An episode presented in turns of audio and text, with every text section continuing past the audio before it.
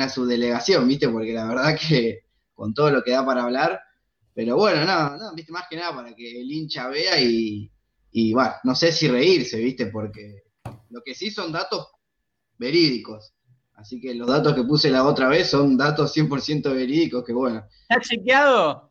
Sí, sí, chequeadísimo. Y es más, si queremos, si querés hoy lo podemos repasar algunos números, porque la verdad son de no sé, si, no sé si tengo ganas de chequear eso, pero para amargarme, ¿no? Para amargarme la noche, pero eh, la verdad que es un gusto. La semana pasada no te pudimos tener. Una de las personas más me hace reír en las redes sociales de San Lorenzo. Y tengo abajo, vuelve, así como hizo Vivo cuando fue a rescatar a Frodo. Lo tengo a Johnny Álvarez, que se nota que está por ser papá y ya se está dejando el pelo largo. En cualquier momento lo tenemos con un look Lames, con una bufandita, un sobre todo, y, y lo vamos a ver cambiando la vida. ¿Cómo anda, Johnny? ¿Cómo le va? Un saludo para todos. Y acá estamos, ¿eh? sí, corriendo para todos lados, pero bueno, todavía falta encima, eso es lo peor. Pero, pero decir el tipo que bloqueó Tinelli y el tipo que, mm, que bloqueó Lamens o que, lo contactó Lamens y, por Instagram hace menos de una semana, dos semanas. Y en los últimos 20 días aparecieron los dos, ¿viste? Pero bueno, eh, eh, está claro que lo que uno opina eh, a los dirigentes les molesta, y, pero eso no va a cambiar. Uno va a seguir opinando siempre de la misma manera. A Lamen le contesté y nunca más me respondió, así tampoco tiene mucho para responder. Eh, y bueno, y lo de Tinelli después igual me fui enterando que, fue masivo, con, varios colegas también pasó, así que bueno. Eh, pero bueno, así se maneja. Me llamó la atención que Zafé todavía en Twitter y Zafé también en WhatsApp. Y me, me vi el estado el otro día de WhatsApp, digo, este, que este me estaría, me está por mandar la AFI o me tienen algo, me, hace, me, da miedo, me da miedo, pero bueno, eh, el que conoce la interna, lo tengo justamente acá, un tipo con más de 20 años en el equipo de desafío, que conoce lo que para bien, ¿no? Los vestuarios para bien, porque hay gente que conoce los vestuarios para mal. Lo tenemos a Pablo Olivera. ¿Cómo le va? ¿Cómo va, Ale? Buenas noches. Hizo ruido el último programa, ¿eh? Hizo ruido, la verdad que sí, mucho movimiento. Uno vio las repercusiones en la semana. Eh, movito y bueno, esperemos mantener la línea, la vara alta, como se dice en el ámbito deportivo. Eh, igual la vara alta de que la, pronunció Lamens es una frase, somos la piedra en el zapato, vino acompañada de la piedra en el zapato, esa frase. Yo creo que habría que exterminarla del Sonor encima, la vara alta, porque la usaron durante, no sé si se recuerdan, que los 2016, 2017, no, porque hincha de San se malacostumbró. Era, dejamos la vara muy alta, era la frase textual. No sé si recuerdan. Sí, sí, sí, sí, también. Y la vara alta, ahora creo que tenemos la, vara de mago sin dientes, ¿no? Porque. Totalmente. A ver, ¿cómo arrancar cuando uno tiene a un ex vocal, porque no era más nada menos que un vocal, no es por decirlo de forma despectiva, pero que hizo ruido esta semana la renuncia de, Moretti, que la estuvimos anunciando, creo que era más cantado que, el himno. Eh, un Moretti que había activado la cuenta de su ex agrupación unos meses antes y que era muy alevoso, que eh, estaba ahí chumeando. A ver, Moretti como la señora del tercero C, no lo digo por, la señora del tercero C, que está todo el día al pedo, ¿viste? Y te chusmea todo, pero te va y va y le cuenta a todos los vecinos, ¿sabes que el de, del primero A hace esto? pero está metido, está en la reunión de consorcio, está con todo, se lleva bien con el portero y lo mata el portero, se lleva bien con se lleva bien con todo y por el otro lado les pasa la info a todo el mundo San Lorenzo de lo que está pasando. Eh, básicamente cumple ese rol. Él se quedó ahí estoicamente, no por amor a San Lorenzo, porque quería saber qué pasaba, ¿sabes? Toda la información, la cantidad de, de audios o charlas de WhatsApp que me llegaron del tipo durante nueve años contando hasta los casamientos de la barra brava de San Lorenzo y cagándose de risa. Pero puedo hacer un festín, porque el tipo hablaba y con una, hablaba con una naturalidad. Y ayer lo, lo escuché, no sé si tuvieron la posibilidad de, escuchar Pasión por el Ciclón, justamente que sí. de acá por redes, y le hicieron una entrevista y me habló de 25 palos. 25 millones de dólares, que nadie sabe dónde están. A ver, le pregunto a Arranco, a ver, tengo a arranco con Pablo. ¿Cómo tomás una declaración?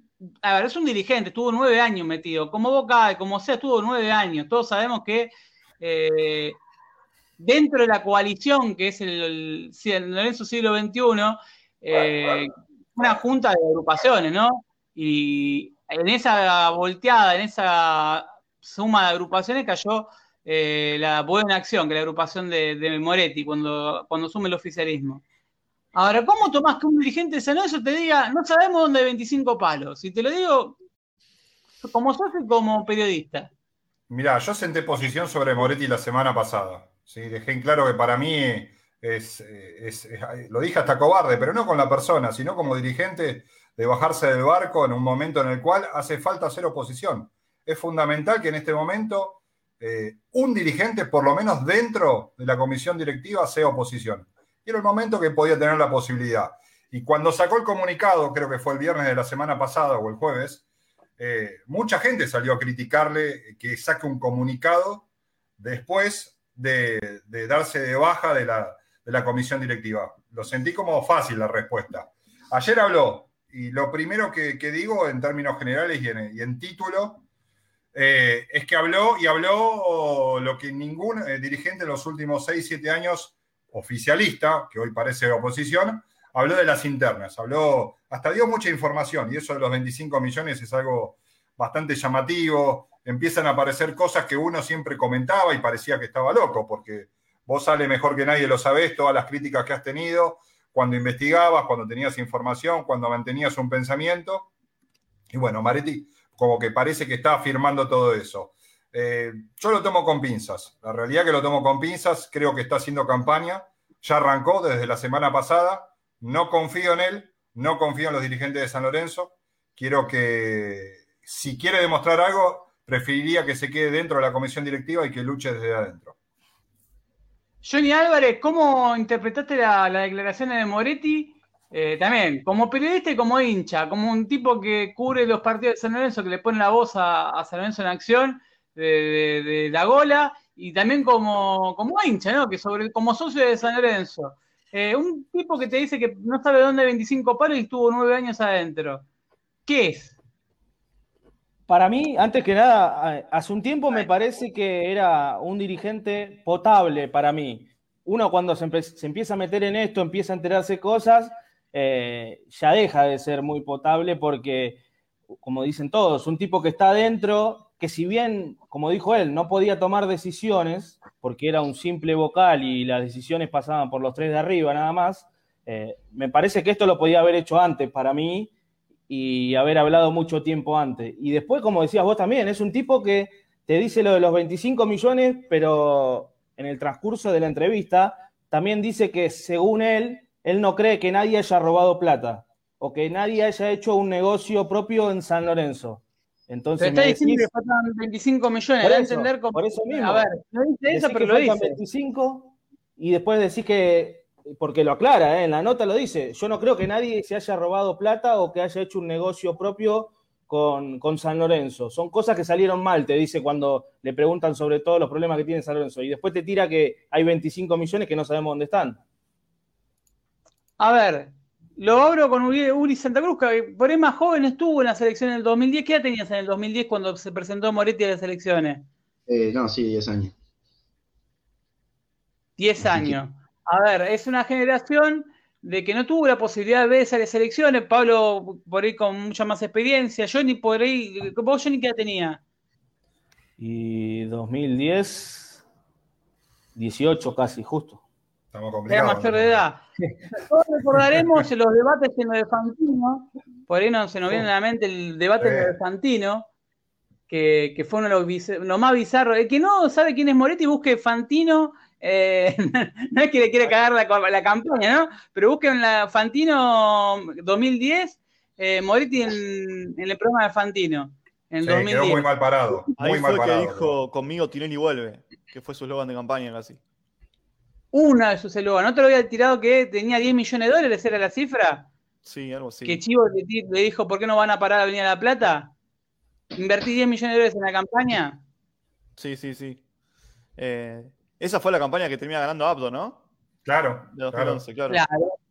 Que se ve una particularidad. No sé si recuerdan, eh, y ahí le, doy lugar a Uriel para que es como, para que los nuevos hinchas, los, los nuevos hinchas no me refiero, a la gente joven, que va a votar por primera vez, sepa quién es quién. Moretti en el 2010, cuando se dio el tema de, de Abdo, empapeló tribunales con, con, una leyenda paraguayo, no sé si se acuerdan, paraguayo, no de San Lorenzo, paraguayo traidor, eh, por Abdo, porque Abdo era paraguayo, no sé si recuerdan que en plenas internas para ver quién, era, quién ganaba y San Lorenzo en el medio, ¿no? Porque Santos estaba ya en un estado calamitoso, hizo una campaña en contra del presidente en funciones. Eh, ese Moretti. Por eso le pregunto a Uriel, a ver, vos por ahí no conocés esa parte, pero de lo que conocía, ¿qué, qué pensás, qué opinión formada tenés y cómo, lo ves? No, yo eh, comparto, como dijo Pablo, que, que para mí eh, el tipo estuvo siempre ahí y ahora es muy fácil, ¿no? Una vez que ya te salís del barco, una vez que ya cerrás todas las puertas, es muy fácil como tirarla, tirarla y, decir, no, no, yo ahora, y vos tenés que desde ese momento, ¿no? Cuando estás adentro, ahí vos tenés que tratar de cambiar o darle importancia o tratar de buscar una posición, como decía Pablo, ¿no? Una vez que vos ya estás afuera, ya como desligarte de todo y lavarte las manos y decir, bueno, yo no puedo tomar ninguna decisión. Me parece a mí que es un poco es un poco, simplemente sí, es un poquito lo que puede dar, sabiendo que, en este momento estamos tan críticos y de una manera sencilla te podés ganar eh, a la gente, porque la verdad no hay una medición para nada y, es tan terrible. Ahora, a ver, ¿la gente está terrible o también los dirigentes provocan que la gente esté terrible? Y se lo pregunto a Bruno, porque cada vez que escucho un dirigente hablar de San Lorenzo, un ex dirigente, todos se tiran fardo. Parece la política nacional o peor todavía, porque tenemos un presidente en funciones que le tira al vice en licencia, al presidente en licencia, porque la interna del oficialismo está fragmentada en tres, porque dirigentes que estuvieron, de distinto gusto, porque Álvarez y creo y Moretti creo en cierto punto son diferentes, o sea, pero terminan haciendo lo mismo, terminan levantando la mano y siendo cómplices de este vaciamiento del club. ¿Qué opinión tenés, Bruno? Yo lo que digo siempre eh, coincido, eh. para mí es una comisión directiva totalmente fracturada desde los orígenes que eran Lamens y Tirelli, hay una fractura muy grande y lo que digo siempre es que los que quedaron eh, fueron los que levantaron la mano ante todo. Entonces, ¿con qué autoridad pueden gobernar hoy a San Lorenzo si no pudieron oponerse anteriormente al vaciamiento de San Lorenzo? Cuando ayer decía Moretti que en realidad lo que dijo fue que no había vaciadores en San Lorenzo. Y yo lo que pienso, y creo que lo pensamos muchos esto, es que lo que se firmó, todo lo, que se firmó con los jugadores, con los técnicos, con los representantes, con quien sea, todo lo que firmó San Lorenzo, de Tinelli sobre todo, y antes también, hasta acá, es vaciamiento, porque son cosas imposibles de cumplir para San Lorenzo. Entonces, eh, todos los que levantaron la mano son responsables y para mí no pueden, no pueden ser los que hoy manejen a San Lorenzo, porque simplemente no se pudieron negar. Si estaban tan en desacuerdo, o hubieran eh, antes eh, renunciado, o, se hubieran opuesto antes o que hubieran salido a hablar antes. Hoy por hoy me parece muy falso salir a hablar en este contexto, porque no te la va la mano de nada, sos responsable de todo esto. Ahora, la renuncia. Sí, Pablo, decime. No, no, quería poner en contexto porque creo que somos los dos eh, más veteranos de este grupo y también para la gente. Para hacer entender, y algo, algo contabas vos, quién es Moretti, ¿sí? Para el que, el que está distraído y no entiende, a ver, ¿de dónde viene su apellido? ¿A qué se dedica? ¿Qué apoyo económico tiene? ¿De dónde viene su familia? Está bien, hace 11 años atrás fue candidato a presidente de San Lorenzo. No hay muchos que hayan sido candidato a presidente de San Lorenzo. Toda la relación que tuvo con los Romero. Ayer habló Pablo Chiodini, que es el vocal eh, número 4 en comisión directiva, quien está a cargo de las divisiones inferiores, fue quien se reunió con Cuyunchoulu la semana pasada para decirle que no iba a continuar, y salió a contestarle a Moretti. Y, habló que en, términos generales de un título diciendo de que tiene que decidirse Moretti si es representante o un candidato a una futura dirigencia en San Lorenzo. Entonces empieza a abrirse el camino, pero para aquel que está distraído, Moretti no es un desentendido, es un abogado, es un hombre que tiene mucho poder económico, que tiene mucha palanca dentro de los medios de prensa, con, con su familia, un hombre que está muy relacionado al señor de San Lorenzo, que hay mucha gente que dentro del club lo apoya, que quien era el presidente de Peñas es eh, muy cercano a él, lo mismo el apellido Musi dentro de la política y en San Lorenzo. Es gente que tiene un poder, no es un caído del catre, no es alguien que no entienda lo que está haciendo, sabe muy bien lo que pasa en San Lorenzo hace más de 15 años y sabe muy bien lo que quiere a futuro. A ver, Pablo, vos recordarás que en la campaña del 2010 uno de los problemas que tuvo en la campaña, eh, más allá del papelón, eh, si bien vamos a darle, vamos a darle el poder, ponerle Eh, nos podemos hacer lo boludo que era muy joven cuando se postuló y que pudo haber cometido errores de juventud. Vamos a darle ese poder, hasta el peinado era parecer a Marqués y Martín Marqués que estaba, que estaba postulando en San Lorenzo. Eh, hagamos de cuenta que fueron errores de juventud, que dijo, tengo 10 millones de dólares como si fuese Alexander Canilla y fueron a solucionar los problemas de San Lorenzo. Eh, Moretti viene mucho más atrás. Moretti era, estaba como vocal, si no me equivoco, de Sluga y Datria, cuando se postulan en San Lorenzo con Miele, eh, para la agrupación de Miele. su papá estuvo metido en la política de San Lorenzo, de hecho la otra vez encontramos, cuando estábamos estamos digitalizando archivos de la revista El Ciclón, sobre todo Pablo Matra, está tomando un laburo espectacular, de digitalizar más de casi 100 años de revistas de San Lorenzo, donde encontramos el casamiento del papá de Moretti. De hecho, se lo hice llegar, o sea, por medio de, Pablo de Brasil, de Prío de le digo, mandale esto a Moretti, eh, porque más allá de que yo no, me caí simpático, es un recuerdo del viejo. Se estaban casando en San Lorenzo. Pero uno miraba los apellidos y decía, che, este apellido es el mismo que estaba en hace que está ahora. Eh, veías a, a Amacio, veías a Abuso, veías a, a Lamens, Lamen se discutía con, con Miele porque a ver quién había comprado a, a Muchaste, pero a ver, parece una joda, pero es un déjà vu. Las cosas no pasan porque sí. Eh, cuando pasó lo de 2010, todos recordamos que salieron con el tema de la vuelta a Buedo, hubo un problema. Él era abogado de Grupo Perfil, si no me equivoco. un grupo Perfil que atacaba constantemente la lucha de la vuelta a Buedo. Eh, Fontevecchia, sobre todo, estuvo, estuvo muy metido con el tema de, lo que fue la, venta de gasómetros. Si bien el hincha de San Lorenzo, se no me con Fontevecha, eh, nunca, nunca le gustó al principio, no sé cómo estará, cambió, cambió de pensamiento, pero en ese momento se le atacaba por ese lado, por el tema de, che, vos sos el abogado del grupo de Fontevecchia. Si no me equivoco, también abogado de otros clubes, de Ferro y un par de clubes más. También era dueño de Aqua, el boliche bailable, que estaba en, en Costanera, si no me equivoco, a ver si sí, me sí, Costa Costa eh, por eso yo le digo, a ver, no es un caído de catre, vos bien lo dijiste, y decir 25 millones de dólares no sabemos dónde estaban. A ver, Bruno, ¿vos recordás el movimiento contable que hicieron cuando fueron a Suiza? ¿Qué fue lo que, habían hecho? Que salió en el plateísta, casualmente lo hablamos la semana pasada por, arriba, que fueron a, a cobrar lo que era la, la, ventas, lo de los adelantos de la venta de Gaich, de Senesi y de Chimi Ávila. No sé si te lo...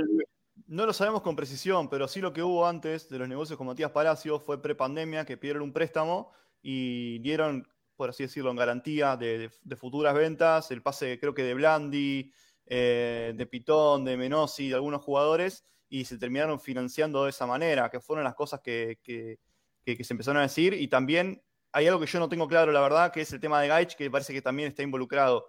Ahora recién Pablo hablaba de Chiodini, ¿no? Eh, no sé bien el apellido, el vocal número 4. Eh, ayer lo estaba leyendo y, va, hoy lo estaba leyendo y vi que dijo que la salida, relacionado con esto, ¿no? Que la salida de Matías Palacios fue una decisión de la Secretaría Técnica en aquel momento consensuada con el técnico, lo cual es totalmente mentira. Así que por eso lo que hablábamos al principio, ¿no? De, la fractura de la comisión directiva. ¿A quién creerle? La verdad que no es para creerle ni a Chiodini ni a Moretti, porque la salida de Matías Palacio fue una urgencia así rápido de sacarse encima a un pibe y lo vendieron por moneditas.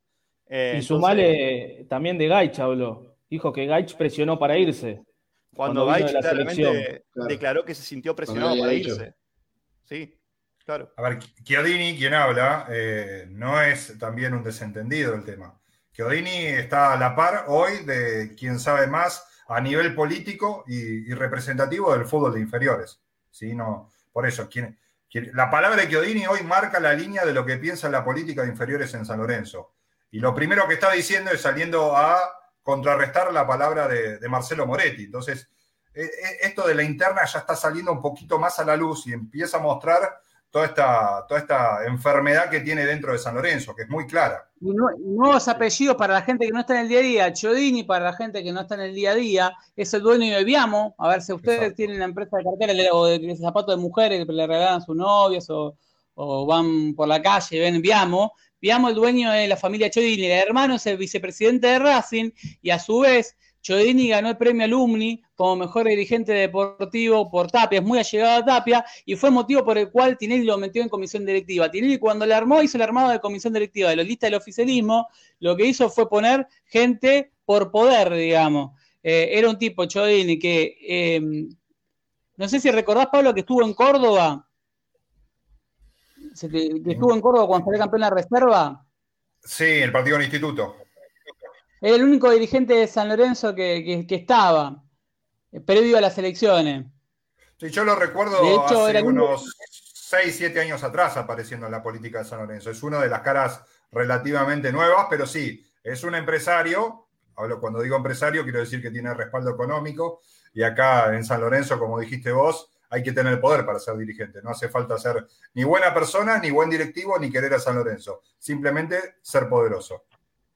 Es que en realidad, a ver, siempre hay, no sé si será cierto o no, siempre se dijo que se compran los puestos de comisión directiva, hasta tiene un valor, 500 mil dólares, ese monto para poder ingresar a una comisión directiva. Si vos querés participar, meterte en la comisión directiva del oficialismo, o sea, vale 500 mil verdes el puesto, o sea, como una especie de canon para poder ingresar.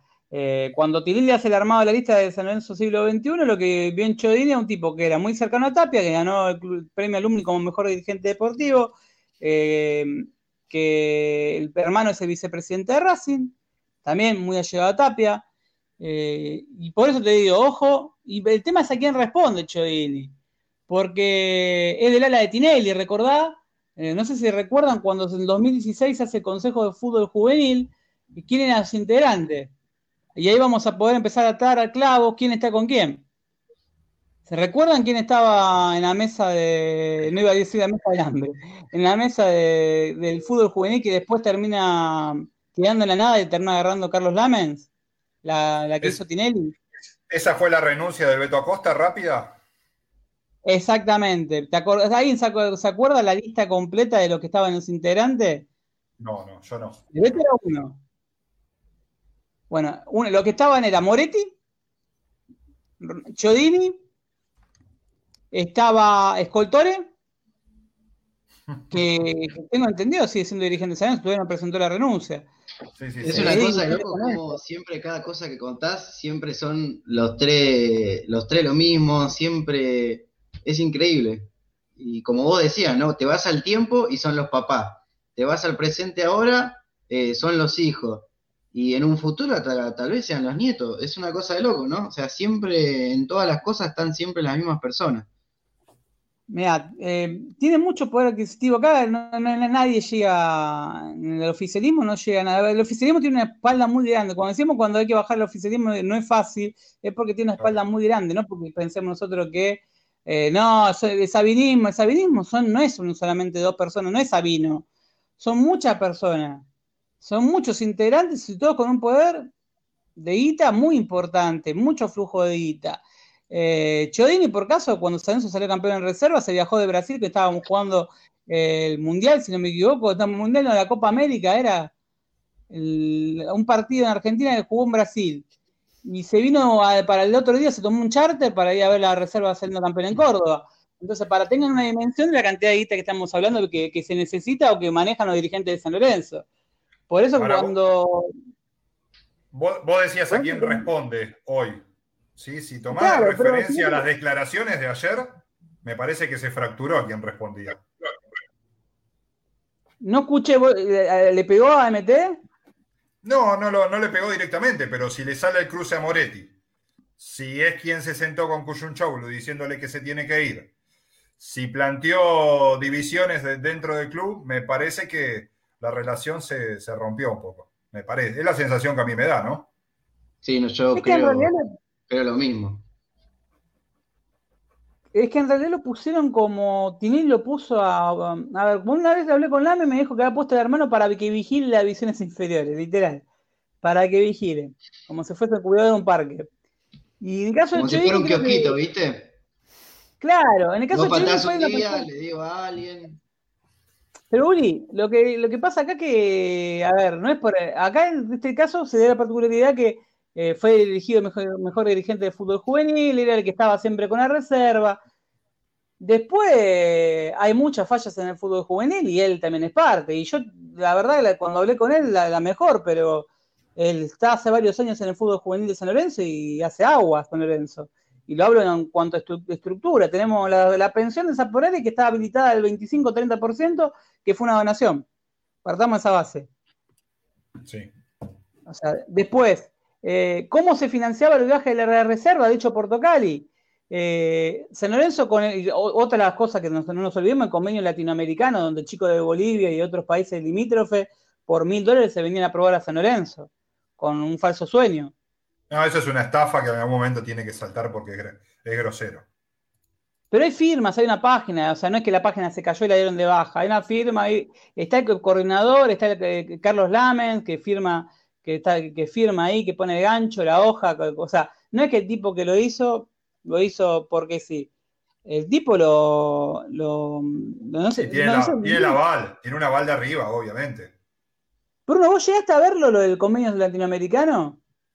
No, no para la gente, si podés eh, buscarlo, porque al tener tanto conocimiento, puedo encontrar alguna perlita. Convenio San Lorenzo Latinoamericano.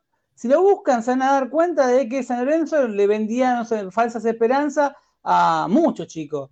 Y con esa guita, básicamente lo que hacía San Lorenzo en los últimos años, la gestión de, por lo menos de Lamens, era bancar la estadía de la reserva de la concentración. Lo mismo cuando venía un camerunés, ¿se acuerdan? Nos reíamos de un camerunés que se venía a probar a San Lorenzo, eh, que nos reíamos en el sentido de qué club bizarro, decíamos. Sí. Pero ¿saben cómo? ¿Ustedes saben por qué fue, con cómo lo, San Lorenzo gestionaba la reserva campeona, que, con cómo concentraba? ¿Cómo pagaba los gastos? Con la plata, con mucha de la plata que hacían con, la prueba de estos jugadores, que acercaban a San Lorenzo a probarse, y, y de pago, claro, pagaban en dólares y servían para pagar la estadía del plantel de reserva. Dicho Portocali, eh, nosotros teníamos un momento en otro programa donde estaba yo. Eh, Ahí estoy viendo, hasta, tiene una página oficial, Salorenzo Almagro, de año tras año, el último está Tinelli. Mirá, no, no, no, no tenía. Para la gente que, está el otro lado no lo puede ver. No, no, a ver, tendría que verlo, ¿no? Pero son las firmas de año tras año de cómo traían jugadores eh, que, dice que se dedicaban a clínica de fútbol, pruebas de, cada, de cada categoría. Eh, identificación de talentos, supuestamente era para captación de jugadores más que nada. Eh, bueno, el profesor Alegre, que no sé quién es, eh, con Tinelli en, la última foto del 2020 de este convenio latinoamericano, y también anteriormente está Tocali y antes también Lamens. este señor Alegre no sé quién es, pero bueno, aparece siempre en las fotos. Un Tocali que parece inexpugnable, ¿no? Porque, por, pero todos los que están adentro del club no me hablan ni uno bien. Y lo que hizo el trabajo que hizo en inferior de San Lorenzo. Igual lo vemos, ¿no? O sea, lo vemos a diario, o sea, cómo quedó la reserva San Lorenzo, la disilla que hay en el club, en todos los niveles. Eh, está a simple vista, creo. A ver, mira, a ver, si uno mira las últimas ventas de San Lorenzo en inferiores, Gaich estaba antes de esta comisión directiva. Senesi se formó en infantiles. Correa estaba antes de esta dirigencia. Tito Villalba estaba antes de esta dirigencia. ¿Qué jugador vendió esta dirigencia? Matías Palacio. ¿Qué, ¿Qué, más? Vendió por, millones, por millones. No, las grandes ventas fueron las de Gaich, la de Senesi y, y entre comillas la de Palacios, que no están claros los números. Pero si vos... a decir de Sabela. Dijo que Sabela en unos años va a ser jugador de selección. Sí, también Escotore me había mandado un mensaje directo por Twitter diciendo que era el nuevo Leandro Paredes, que, tengo una info, me, acuerdo cuando estaba en me tengo una última, me acuerdo, me mando un mensaje porque tenía esa, esa picardía de mandar un mensaje, más me acuerdo una vez me manda un mensaje de Musopapa, pone, este más picante que ustedes, ¿eh? como chicaneando, mirá cómo controlaban todo observando las redes sociales de San Lorenzo. Eh, y lo digo sin filtro porque mm, la verdad que me tiene sin cuidado. Ahora, y lo puedo comprobar, ahora, hay una realidad. Este, esa impunidad que le da, me dice, es el nuevo Leandro Paredes. Habían instalado que era el nuevo Leandro Paredes. Se escuchaban los relatos de los partidos, decían todo, todos hablaban bien de Cochunchuelo y su trabajo en San Lorenzo. No, conozco a nadie que hable mal. Cada vez que parece que pagar pasaron un sobre. Ahora, ¿qué jugador promovió este muchacho? Que se haya instalado en primera de San Lorenzo y que haya generado ingresos de plata. Le pregunto a ustedes a ver si se acuerdan de uno. No, no, eh, eh, eh, sí, sí, Bruno, dale. Disculpa, no, digo, no solamente eso, sino también la, falta de oportunidades, ¿no? Lo poco que se presionaba desde antes hasta ahora con, poner a los juveniles en San Lorenzo y por hoy Pitón está reemplazando a Flores, por dar un ejemplo de lo más reciente. no, eso quería decir. No, a ver, si pensás así rápido, te puedo agregar nombres de jugadores como, no sé, Nicolás Reñero como una venta relativamente importante. Hoy sería una venta espectacular para, la, para las arcas de San Lorenzo, por lo que generó. Ahora, ¿es, ¿es un gran jugador? No, la realidad que no.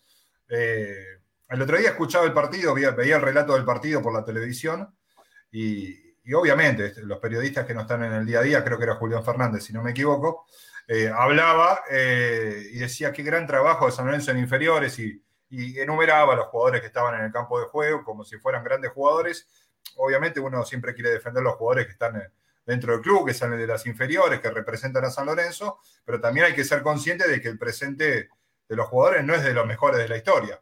Entonces, muchos hablan y queda esa imagen dando vuelta para el que no está en el día a día, para el que no conoce, como que dice, uy, mira, San Lorenzo tiene a Fernández, San Lorenzo tiene, tiene al Chico Flores, San Lorenzo tiene eh, a Rosané jugando, a Sabela que hace el gol, y dice, qué buen trabajo de inferiores que hace. Pero San Lorenzo, la realidad es que tiene que apuntar sí o sí a un trabajo de inferiores porque tiene que generar divisas en dólares para cubrir la locura que han generado estos mismos dirigentes que hoy está, habla de 56 millones por balance y en, breve se va, esperemos que se, que se sepa por lo menos la historia de lo que es el, 2020-2021 y hablan de valores que van a ser imposibles de, tratar de recuperar. Y lo, más grave... Pablo, si uno mirás patrones, ¿no? Te hago una pregunta. Vos que tenés 20 años cubriendo San Lorenzo, mirás patrones. Nico Fernández eh, está de las infantiles de San Lorenzo, o sea, está antes de esta dirigencia. Y es el, creo que uno ve, ella le ve condiciones, le ve muchas condiciones. Sí. Que es un juego que está pulido, hecho para la primera de descenso, que ya se ve, sabe que va a durar poco. Ahora es casualidad que haya un patrón en que los jugadores tipo Senesi, tipo Correa, todos estén desde antes. Ah, y lo mandaron a Tito Carote con, con, me acuerdo, por decir un, técnico, ¿no? Le, le compraron un auto y lo mandaron a pasar por el país. No, pero lo de Carotti, lo de Carotti en su momento fue, primero fue una falta de respeto a Carotti, quien fue técnico en la década del 80 de San Lorenzo, un hombre muy querido por cualquiera que tiene más de 40 años. Eh, y todos los chicos de esa generación, la Bomba Navarro, Correa, Contreras, todos a Carotti te hablan maravillas.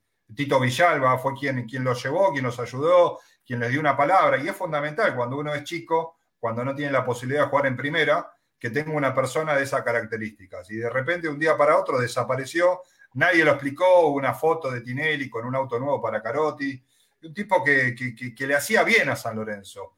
Y hoy mira, desde ese año 2013, que fue el partido con Vélez, me acuerdo que estaba trabajando, ese día estaba haciendo vestuarios y San Lorenzo creo que termina empatando 1 a 1 eh, en cancha de Vélez y, empieza a pedirse por los chicos, ¿sí? porque entraron sobre el final, hubo un tiro libre de la bomba Navarro y bueno, a partir de ahí empieza todo ese movimiento que estos dirigentes muy rápidos e inteligentes vieron la situación, entendieron lo que se venía, porque había cuatro o cinco cracks que estaban para jugar en primera, que eran necesarios ponerlo. Empujaba. De hecho, recordás que Pixi dijo que con la venta de Contreras se hacía el nuevo estadio. Sí, sí, entre, tantas, cosas que se dijeron. Pero esos pibes eran buenos, esos pibes venían de antes, como decís vos. Contreras se va primera, más a, ver, te gusta o no te gusta, está en defensa de justicia y creo que tiene más goles que nuestro delantero, que, que que, el multimillonario de Santos. Pero Contreras era, un jugador que estaba en su momento en el sub-20, un jugador de selección, tuvo mala suerte, tuvo muchas lesiones. Eh, técnicamente no es mal jugador, no le rindió a San Lorenzo sin ninguna duda, pero hubo varios jugadores que en su momento pintaban y tampoco le dieron las oportunidades. Pero ahora mirás para abajo, digamos, cualquiera que, conoce un poquitito o que ve, la, ve las inferiores, y no hay jugadores. jugadores que lo podés poner en primera, hay pocos. Sequeira es un gran jugador, un proyecto que tiene que acomodar su disciplina, pero después no hay grandes jugadores de decir, bueno, con este podemos apuntar 3, 4 jugadores para salir adelante. Un Correa no hay, un, distinto hace rato que no aparece en San Lorenzo. Te aparece Gaich, que es un goleador, pero después un distinto, un Ángel Correa que te cambie la situación en un partido y que sea un proyecto a vender, no, no, hay. Pasa que si aparece lo regalás, porque Matías Palacios para mí lo era, y lo terminas regalando. Pero Bruno, yo te hago una pregunta. Eh, ¿También no tiene que ver mucho cómo lo llevas al pibe en la, etapa previa a su vida primera? Porque yo te hago una pregunta. ¿Vos pensás que Jaucho, Sequeira, en el paso previo, Jaucho dicen que tiene problemas físicos, tuvo muchas condiciones musculares, eh, que, le, falta mucho en lo físico. Eh, el otro día, creo la única jugada que pudo hacer, lo dejó mano a mano a Gordillo que quiso tirar un taco, que se sacó en una baldosa a dos jugadores de Racing que te, ahí te das cuenta que tiene condiciones el pibe técnicamente. Ahora, ¿no será que acá está faltando alguien que lo sepa llevar también a los pibes? Está bien, tuvieron un año de parate por la pandemia, que no es poco. Ahora, Sequeira vos lo ves físicamente, eh, vino ya cuando, recordemos que lo sube al Mirón a primera, que, lo sube al Mirón y que lo baja porque llegó tarde a una concentración a comer. Eh, pibe que vos lo ves físicamente y vos decís, este pibe no, está para primera, lo ves medio rechoncho y decís, este no tiene pinta de jugar de fútbol. Pero técnicamente después cuando lo ves, y este tiene condiciones. ¿No será que falta acompañarlo? Que en lugar de tener a Monarri, disculpen si alguno tiene amigo de Monarri o tiene buena relación con Monarri, ¿no será que el técnico de la reserva de San Enzo no le da hoy el Piné? Eh, no debería estar en ese cargo, no puede, primero y principal no puede tener una discusión con ningún juvenil. Sí, Segundo. Pero decir lo mismo. Si vamos al caso, tenemos el claro ejemplo de lo que pasó ahora. Que vos a un, a un chico le haces eso y mientras recién está dando sus primeros pasos y, es lapidario lo que hizo. Pero cuando subió a primera nos dimos cuenta que Monarri no, era... No, bueno, obvio, eso ya... Y lo sacaron de, primer equipo y lo mandaron de vuelta con los pibes. Lo de Monarri fue un proyecto. A ver, cualquiera que lo conoce a Monarri, más allá de la representación en San Lorenzo en la década, en, inicio de la década del 90, eh, él venía trabajando con el Chacho Cobet. Eh, cualquiera que, conoce un poco del fútbol sabía que Monarri, como ayudante, era, hacía un buen laburo. Todos en el ambiente lo, lo, esperaban. Y creo que la situación de San Lorenzo lo lleva a él a primera división y lo encuentra como una posibilidad de ver de qué pasa. En el medio tuvo algunos resultados positivos, la victoria con River en el Monumental, y lo, deja acomodado en una situación que de repente parecía que iba a ser el técnico de San Lorenzo por mucho tiempo.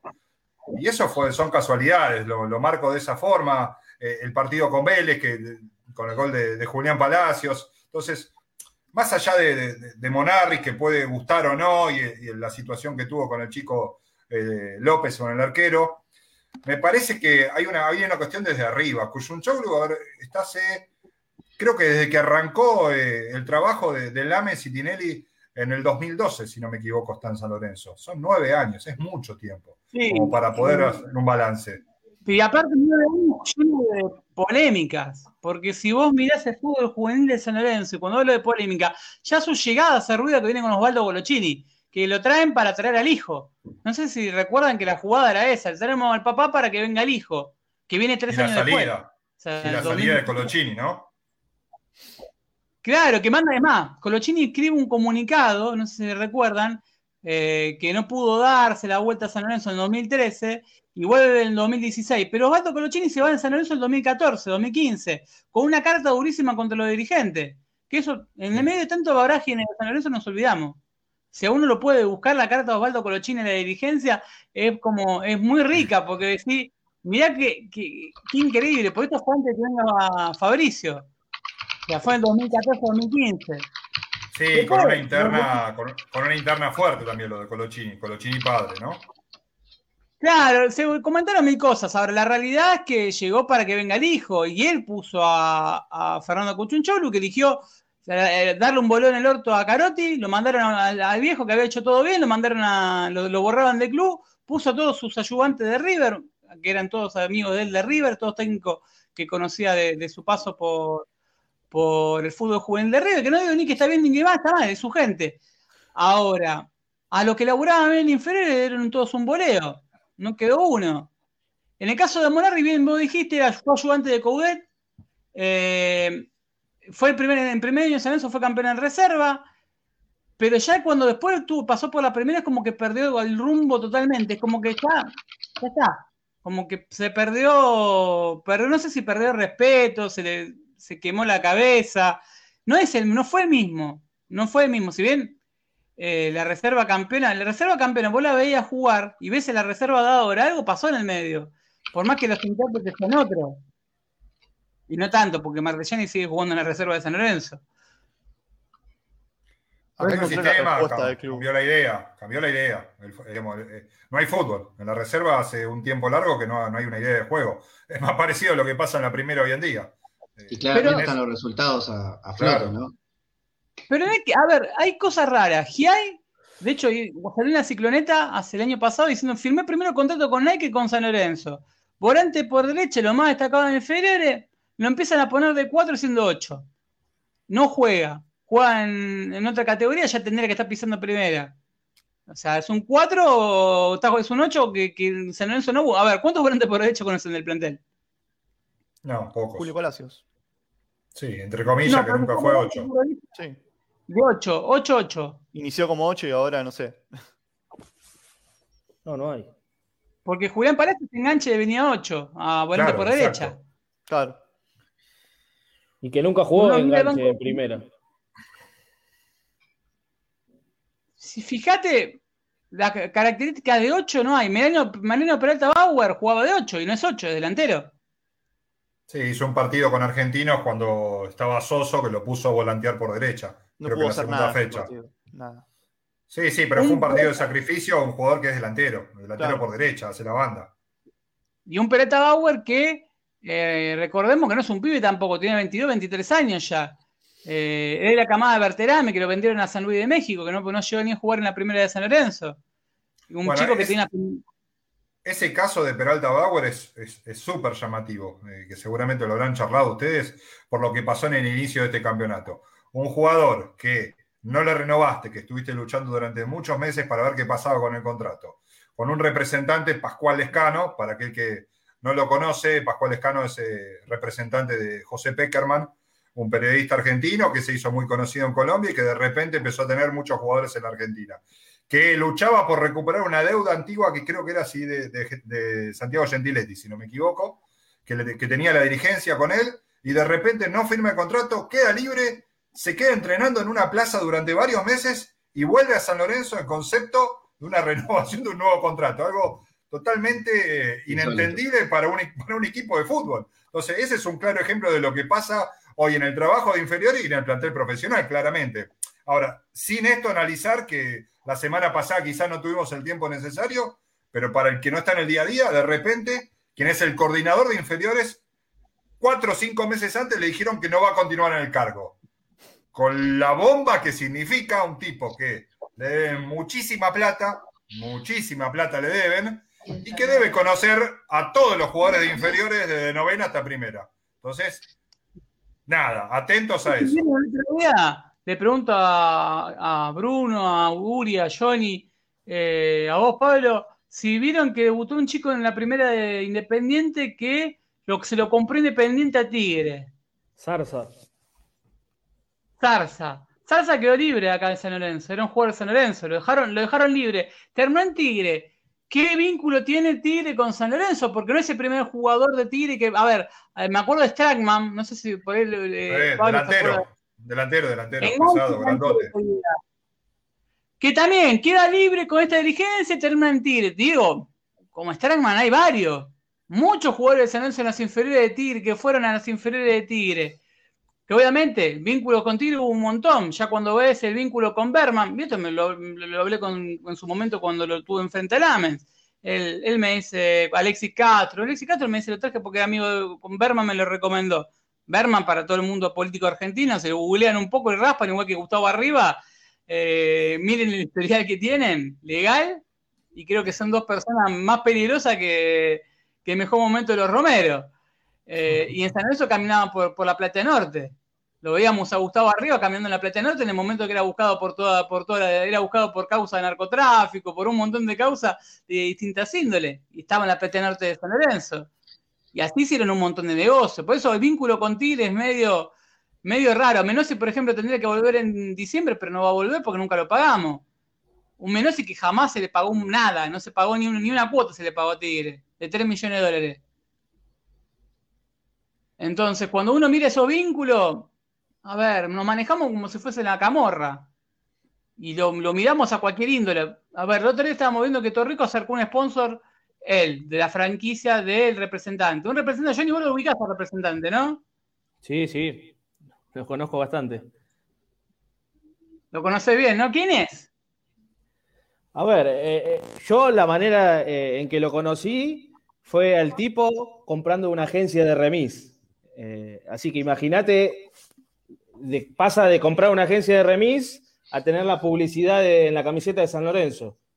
Eh, yo lo conocí de esa manera, no se manejó bien con gente cercana a mi entorno y, y ya, yo ya sabía que era hincha y socio de San Lorenzo, que representaba a algún que otro arquero también, porque si no me equivoco, Pedro Fernández, arquero de Chacarita, eh, en su momento era muy cercano a él.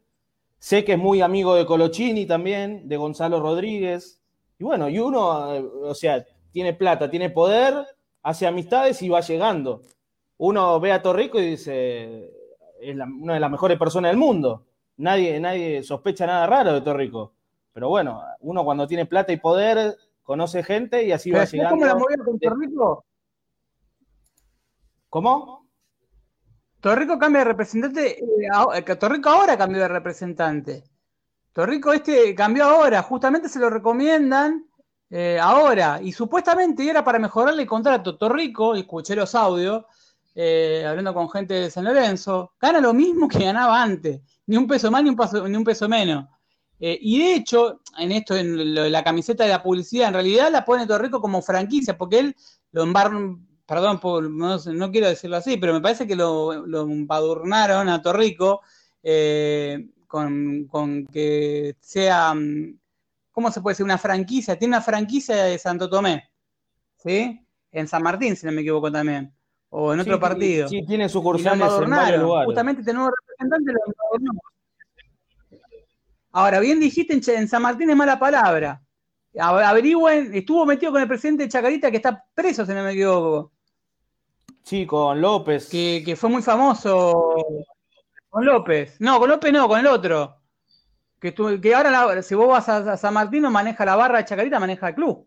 No sé, si tienen conocidos en el ascenso, eh, los hinchas de Chacarita se agarran a la cabeza. Sí, yo vi Ahora, una, una- esta una gente también tiene en San Lorenzo, así como sí. yo Rosales, que de un día para el otro pasó.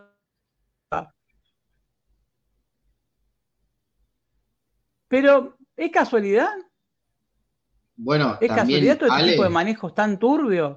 eh, hablando de manejos turbios, eh, el otro día estaba, no me acuerdo quién, pero había publicado una foto de cuando que Braguieri subió a su Instagram, que era el cumpleaños del representante, y cuando vos ibas al Instagram del representante, lo seguía Braguieri, eh, también Trojansky y también Melano. Entonces ya ahí vos decís, y también Melano subió a su, a su Instagram, subió una foto felicitándolo por su cumpleaños. ¿Quién es el Ahora, representante? Uri, No me acuerdo el nombre, pero eh, me sorprendió porque sa- sacó la foto Braguieri y vos vas y lo sigue Trojansky y también lo sigue Melano, que curiosamente los tres vinieron a San Lorenzo, los tres claramente no tenían nivel, claramente no demostraron nada y se fueron rapidísimo. Manzanelli no es el representante. Manzanelli O sea, es el dueño de los derechos de Sí, sí, pero no, pero no era Ah, que ese hace los eventos. Manzanelli, para la gente que no sabe, es el socio, eh, de hecho, si entras al Twitter, de- al Instagram de él, esto es fácil. Busquen al representante de Torrico en Instagram y me van a ver la foto que tiene, que está con Ceruti, casualmente, que se- si no me equivoco también está vinculado con la representación de Ceruti, Gonzalo Rodríguez, Colochini, eh, y no es por esto no, no es tema Torrico, Torrico me parece lo están, lo embadurnaron ahí con el tema de la financiera eh, a ver, tengo, voy a invertir un par de pesos, no le sacó un peso más al club, o sea, lo recagaron porque fue a negociar una, mejora de contrato y tengo entendido que es más, hasta gana un porcentaje menos en, porque en la cotización del dólar, él aflojó con eso. De hecho, leí la, tuve la posibilidad de ver la charla y dice, soy el primer tipo que pone plata en San Lorenzo porque no tenían un solo auspiciante en la camiseta que ponga plata. Entonces, es tan grave la situación en San Lorenzo que a ver, aparte de Turbio tenemos esas cosas. Eh, 60 mil dólares por año nos deja eh, la empresa de Torrico, la empresa que tiene franquicia Torrico. 10 millones de pesos mensuales, eh, anuales. Ojalá fuesen mensuales, anuales. O sea, con 10 millones de pesos pisa la camiseta de San Lorenzo. Más Ahí posible este, lo encontré, se llama Silvio Villalba. Y ahí estoy googleando. Silvio Villalba. Lo que sí, para la gente que si busca Mirá, Manzanelli, representante también. eh, sí, mira, ahí voy a. A ver, viste, pues vamos a hacer como la otra vez. ¿Te acordás que enganchamos Sí, tres, es- cuatro jugadores y eran todos los que que- tenían el mismo representante, los mismos convenios. Ese Ah, pero hilo es una rojo de los hijos de- casualidad, ¿eh? es una casualidad, seguro. Es el hilo rojo de los hijos de puta esto. Porque Mancinelli es el, a su vez, eh, maneja con Burlando, que es lo vemos muy seguido en Showmatch. Eh, Mancinelli fue que acercó Melano, que es el representante de la faraona, que es muy conocido por ser un personaje de, de Kiko, de, de youtubers, eh, Kiko de Newell. Entonces, miren, miren, lo a ver, lo burdo, ese representante de Jimena Barón, ese representante es el que maneja la imagen de Ángel de Brito. Si uno ve la agencia de Mancinelli en su página web y lo cruza los datos, se va a dar cuenta que muchos jugadores de San Lorenzo, por no decir que el 90% de los que estaban, porque ahora hay muchos juveniles creo que todavía no los agarró, que los maneja él. ¿Qué vínculo tenía Mancinelli con San Lorenzo? ¿Y qué rol cumple Burlando, que es el socio de él en su, en su agencia? ¿Qué rol cumple Pascual Lescano? ¿Qué rol? Porque empezamos a descargar y vos decís, che, ¿por qué no juega Giai en reserva y juega fulanito? No, Giai, todo, o ¿por qué? Dice, Sequeira es, es quilombero y falopero y ya te inventan un montón de mote. Y que juegue, termina jugando, vos te das cuenta que es, eh, ah, pues sin ir más lejos, el dólar de la reserva es el hijo del vicepresidente de Unión. Tiene 23 años y se lleva 500 lucas. Sin. Suplente en la reserva. Con 23 años viene de jugar en el Girona y tal, de, España. Para jugar, una forma de decir. Entonces, cuando vos tenés un proyecto donde el 2 de la reserva, suplente, eh, es un central que trajiste libre de- y es el hijo de, lo dejó libre el mismo club del padre, indudablemente, que, que- que- o sea, estamos enquistados por una manga de hijos de puta que el daño que nos hicieron no tenemos dimensión. Yo creo que tener que hacer como hizo Caruso en su momento. ¿Se acuerdan cuando llega Caruso a San Lorenzo lo que hizo? Cuando termina después de- del partido con el instituto, en el proceso ese. Antes, antes de instituto, cuando llega a San Lorenzo y ve el plantel profesional que tenía, ¿cómo descubre a Kahneman? ¿Te acordás? ¿Alguno se acuerda de John No. por ahí por edad? Había hecho No, partidos, eh, ¿no? lo- sí, y probando. Kahneman estaba a punto de quedar libre, por eso no jugaba, creo, en ese partido que iban a hacer, algo así. Claro, Kahneman estaba a punto a seis meses de que de hecho jugó la promoción libre. Si usted- Sí. si no se me- Sí, sí, sí, sí, Eh. sí, el partido con el instituto, en Córdoba. Kahneman no deja el fútbol por Gallego González, que le dijo que no, que no deje el fútbol, porque no era, había debutado con Simeone y no volvió a jugar en primera, esas cosas que pasan en el mundo de San Lorenzo. Y Caruso hace un 20 contra 20 en la cancha de Ciudad Deportiva, 20 contra 20, un partido de 20 contra 20, y, pues, y él dice, cuando le preguntan, ¿por qué hiciste un 20 contra 20? Porque si es bueno, se va- te vas a dar cuenta, en este tipo de partidos te vas a dar cuenta. Y ahí sube a Tito Villalba, a Correa y a Kahneman. Sube esos tres. Y a Bertocci, que estaba entrando colgado, que de hecho iba a debutar como titular y se lesiona.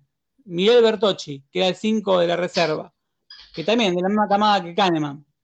Sí. El 90, ¿es? 89-90. Sí, después se va a Defensa y Justicia, termina en Patronato, si no me equivoco. Pero hizo una carrera en primera, estuvo en Aldo Civi, y estuvo en primera división, estuvo ah, jugando afuera. Un pibe que tuvo lesiones, tuvo rotura de ligamento, tuvo mala suerte también. Pero, ¿cómo lo descubrió? Haciendo un 20 contra 20, descubrió a Correa. No hacía falta ser mago para darse cuenta que Correa jugaba bien, ¿no? Pero eh, Correa lo sube a primera. En- de hecho, Correa debuta que después ese campeonato posterior con Pixie, pero lo sube a primera a él, igual que a Tito, que a Tito sí lo debuta, se debuta Caruso, engancha a River si no me equivoco. El día que empatamos 0 a 0, que pega una pelota en el furche en el palo. Entonces, cuando ves ese tipo de cosas, decís, pará, ¿no será que en San Lorenzo debe haber algunos jugadores que están perdidos, como nos descubrimos Nico Fernández, que estuvo a punto de ir a Lituania y que antes estuvo a punto de ir a Canadá? Te pregunto a vos, Bruno, cuando lo ves a ese pibe, Díaz. Yo no, no vos- vos- ¿cómo lo ves? No, no, o sea, sí, lo veo bien. ¿Te acordás que también quisieron regalar a Alexander Díaz, que terminó, eh, dijo que no? Eh, el único que aceptó irse fue Maciel, que fue ese, ese con Piatti, ¿no? Sí, sí, sí, el convenio. Que había jugado muy buen partido eh, Maciel en la primera fecha, y creo que fue el único partido que jugó Sí, titular. Sí, Sí, sí, que arrancó San Lorenzo, termi- perdía 2 a 0, lo da vuelta sobre la hora y que juega muy bien.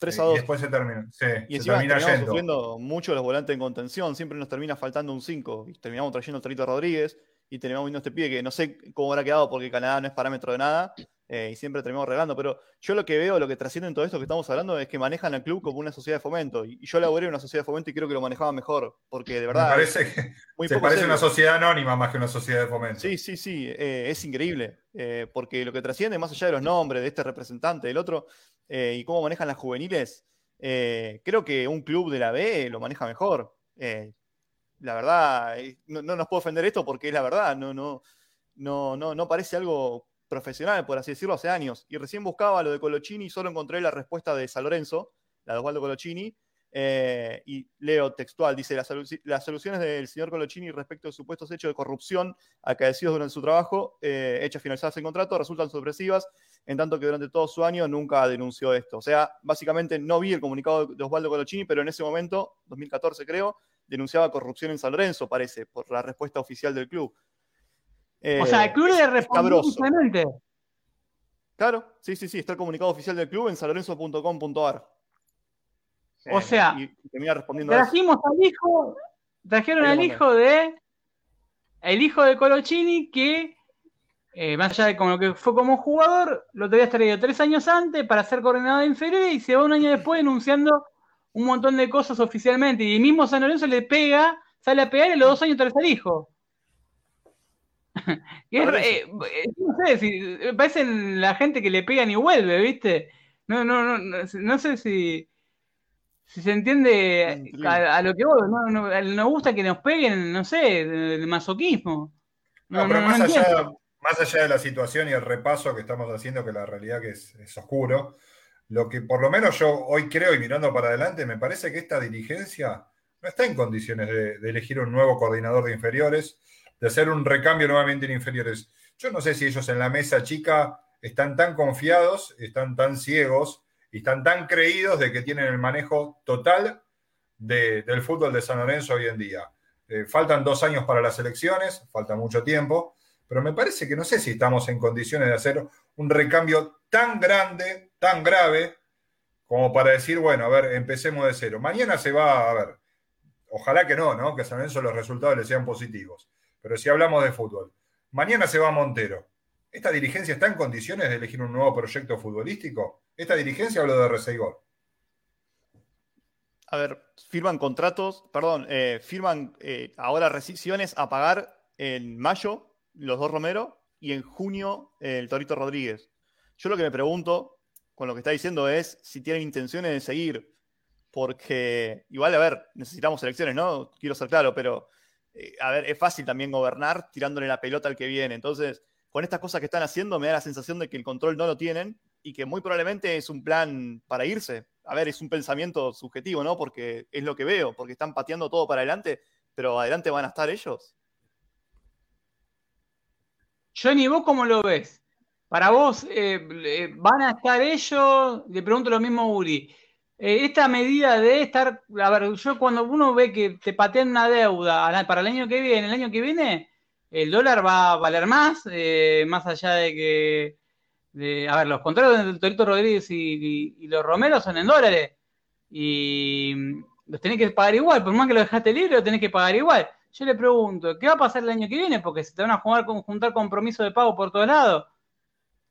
Y yo creo que el año que viene la van a tratar de patear un año más. me parece que la idea de ellos hoy en día es tratarse de sacarse los problemas que tienen encima. No les interesa si tienen que patear una deuda un año, y porque ni piensa si van a estar ellos. Lo que piensan es sacarse el problema que tienen ahora encima, como sea. Y bueno, y si ellos no están, peor. Los que vienen el día de mañana se van a encontrar con cada cosa en el club que va a ser increíble. Por eso yo siempre también digo, eh, la dirigencia que venga el día de mañana, no sé cómo va a ser para resolver los problemas que tiene San Lorenzo.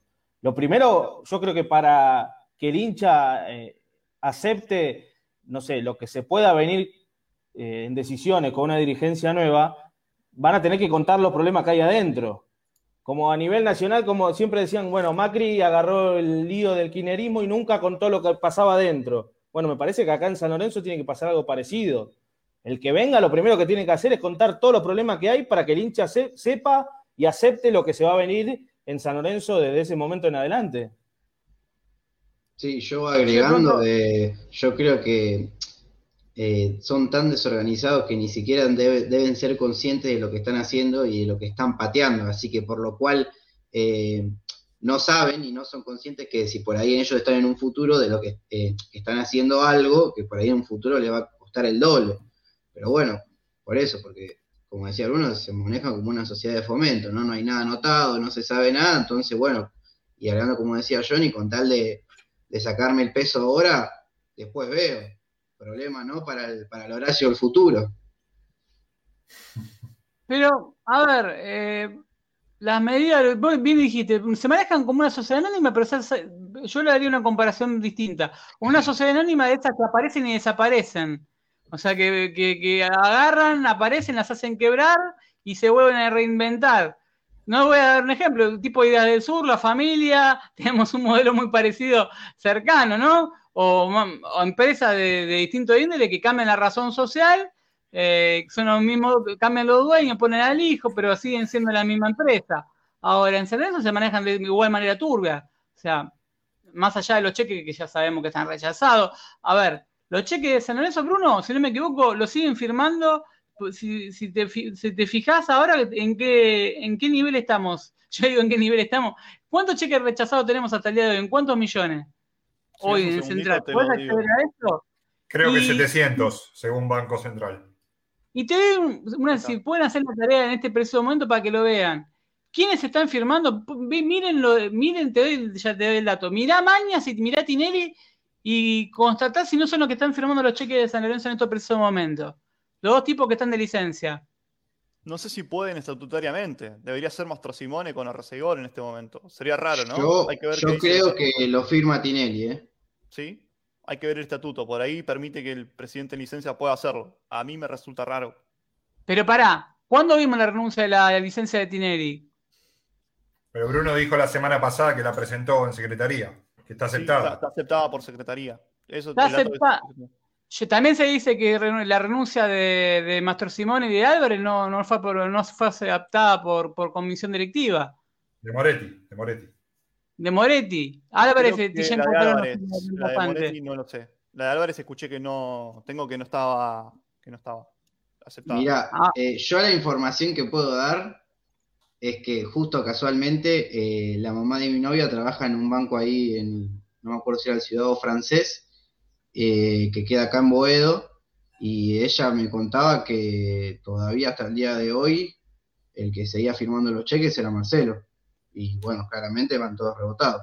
Así que por ahí, como dice Bruno, ¿no? Supuestamente en blanco, ¿no? Se marca que no se puede, o que no sé si está habilitado, pero la realidad es otro. Pero pará, si vos te, te firmás los cheques de San Lorenzo, alguien les hace llegar que tienen que, che, aunque sea rechazado, le tenés que hacer un cheque a fulanito. Si se llevan tan mal y se, no, no se hablan, no, ¿Cómo es que el tipo está firmando los cheques? No sé, pregunto de parece, a ver, si vos te llevas mal con alguien, como el presidente de San Lorenzo hablando del, del presidente en licencia, como recibidor que le tiró fardo, como, como todos estos dirigentes que se pasan la pelota uno entre otro. Pero pará, el presidente en función es el presidente que está de licencia que te firma los cheques. ¿Cómo, cómo, es, cómo es la mano? O sea, sabe que lo que pasa en el día a día. Y ese, es el problema, ¿no? Como, como veníamos hablando de que está todo fraccionado, que está todo bifurcado, que está todo roto y pasan estas cosas que, claramente uno no sabe bien y que supuestamente no se deberían hacer, o si no se sabe si está la renuncia, si está aceptada, si no, si lo debe hacer, si no se puede, y te terminas enterando por, por la mamá de mi novia, o sea, es una locura. No, bueno, pero más allá de eso, a ver, eh, lo lógico es que Tinelli no esté firmando. Más allá de que se renunció. No, no, exactamente. Más allá de que renunció o no, sino por una cuestión interna política. Si hoy está enfrentado Tinelli a, a y a Lamens, no me suena claro que le esté firmando los cheques, por más respaldo que le pueda llegar a dar. Entonces, quizá, quizá toda la historia de los mutuos y los documentos a futuro tenga una relación con que Tinelli le siga firmando para que San Lorenzo de alguna manera siga circulando. Ahí, esa es una buena, una buena teoría, porque si uno mira, la semana pasada, la anterior, en el plateísta fue, eh, habló a Reseigor y dijo que la plata de lo de Gaich estaba tomado por, un préstamo, si no me equivoco. Que es la movida que hicieron en Suiza. Estaba tomado por, la movida que habían hecho en Suiza. Que la movida en Suiza fue por una persona física que puso el aval, que fue Tinelli, para cobrar los documentos de, la venta de, de Senesi, Ávila y, y Gaich. Los documentos. Se lo cobraron, encima lo cobraron por, eh, en teoría, lo cobraron a, dólar liqui y si pasaba por San Lorenzo, el dólar iba, iba, a, ser iba a ser convertido y, si, le, iba, le, iba a sacar ahorita el, eh, la FIP por, los, por la cantidad de puestos. Entonces lo que hicieron fue un movimiento, se lo pusieron en una cuenta física, depositame en esta cuenta física. ¿Qué dirigente tiene una cuenta física? Dicho por él, Tinelli. Tinelli se sale y dice, y lo contó esto, y lo puse tanta nota en el plateísta que lo pueden leer eh, puso el aval y eh, hoy la plata de Gaich no la podemos cobrar. ¿Por qué? Porque le está, la tiene agarrada justo MT. ¿Por qué? ¿Por qué no pueden sacar esa plata de Gaich? hay, algunos muchachos, dos hermanos que se fueron hace poco, ¿no? Me parece. ¿Y eh, qué forma de agarrarlo de las pelotas tuvo, tuvo Tinelli a Pomelo? ¿Cómo se la devolvió? Sí, no, bueno, y vos, eh, vos también, Ale, habías dicho que, va, él te lo confesó claramente, que él se hacía cargo de su propio bolsillo el, contrato de ciertos jugadores. De los Romero. Sí, bueno, también, también, de Di Santo y, y de Ramírez. Dicho del Penca Aguirre también, así que. De Jason Gordillo. De Gordillo también. A mí me, a mí me llegó un trascendido de, alguien que, está muy cercano a la política de San Lorenzo, que no tiene relación con Tinelli, pero sí que se lo cruzó en la calle y lo encaró como hincha de San Lorenzo con mucho respeto y le habló de toda la situación de San Lorenzo, esto no fue hace más de 30 días atrás, y Tinelli se corrió a un costado y le dijo, yo no tengo nada que ver con lo que pasa hoy económicamente dentro de San Lorenzo, eh, y no tenés ni idea de la plata que yo perdí.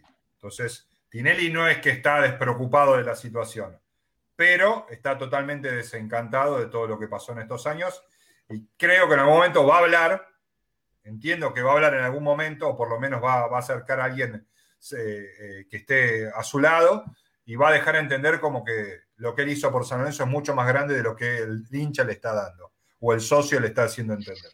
Pero yo creo, a lo, vamos a lo mismo de siempre. Vive en un mundo paralelo, ¿no? sí, y que diga, no tenés idea la, la plata que yo perdí o la plata que yo puse. O sea, dejan claro lo que fue la gestión de él. Totalmente. si tuviste que poner millones y millones para que el club por lo menos haga flote y mirá cómo está San Lorenzo, o sea, ni siquiera poniendo plata pudiste gestionar bien. Pero Johnny, esa plata, esa misma frase te la dicen otro dirigente de San Lorenzo. Pablo puede ser testigo. Eso de que yo pongo plata en el club no es la primera vez que lo escucho. No, no, no, es el manejo de San Lorenzo hace muchísimos años. O sea, a Recegor. No se la Imagínate si no cuidan su propia billetera, ¿cómo van a cuidar el Vean el funcionamiento de San Lorenzo. Eh, a ver, nosotros los nos reíamos a Aldana sobre, le pusieron a Aldana Flores por lo de San Lorenzo TV, la nota que hicieron en, su programa. Nos reíamos, ¿no? Todo, mucho, nos reímos, pero es para llorar. Pero ese blindaje, vos lo ves a Fava, con todo el respeto del mundo, lo ves a Fava en TIC, eh, lo ves a Pomelo en un raid mediático, hablando casi con todos los medios. Eh, casi como si fuese, a ver, ¿cómo, la, cómo lo podría definir? Como es el tipo que no puede ir preso por ningún motivo del mundo, como esos tipos, a ver, la palabra inimputable. Intocable. Claro, un inimputable, un tipo que dice cualquier barbaridad y vaya y pase. O sea, dice, no, lo de los Romero, que habla como si fuese, no sé.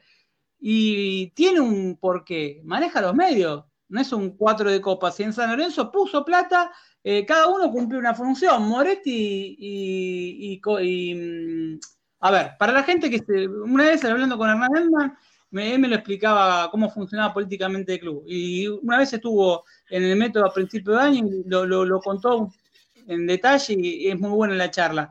Pero contándolo en privado te decía, mira, San Lorenzo necesita gente de poder, necesitas ahí en IGJ alguien que, en IGJ, ¿quién está? Y Mastro Simón y el, juez Maike, la familia Maike. Tenemos gente en IGJ.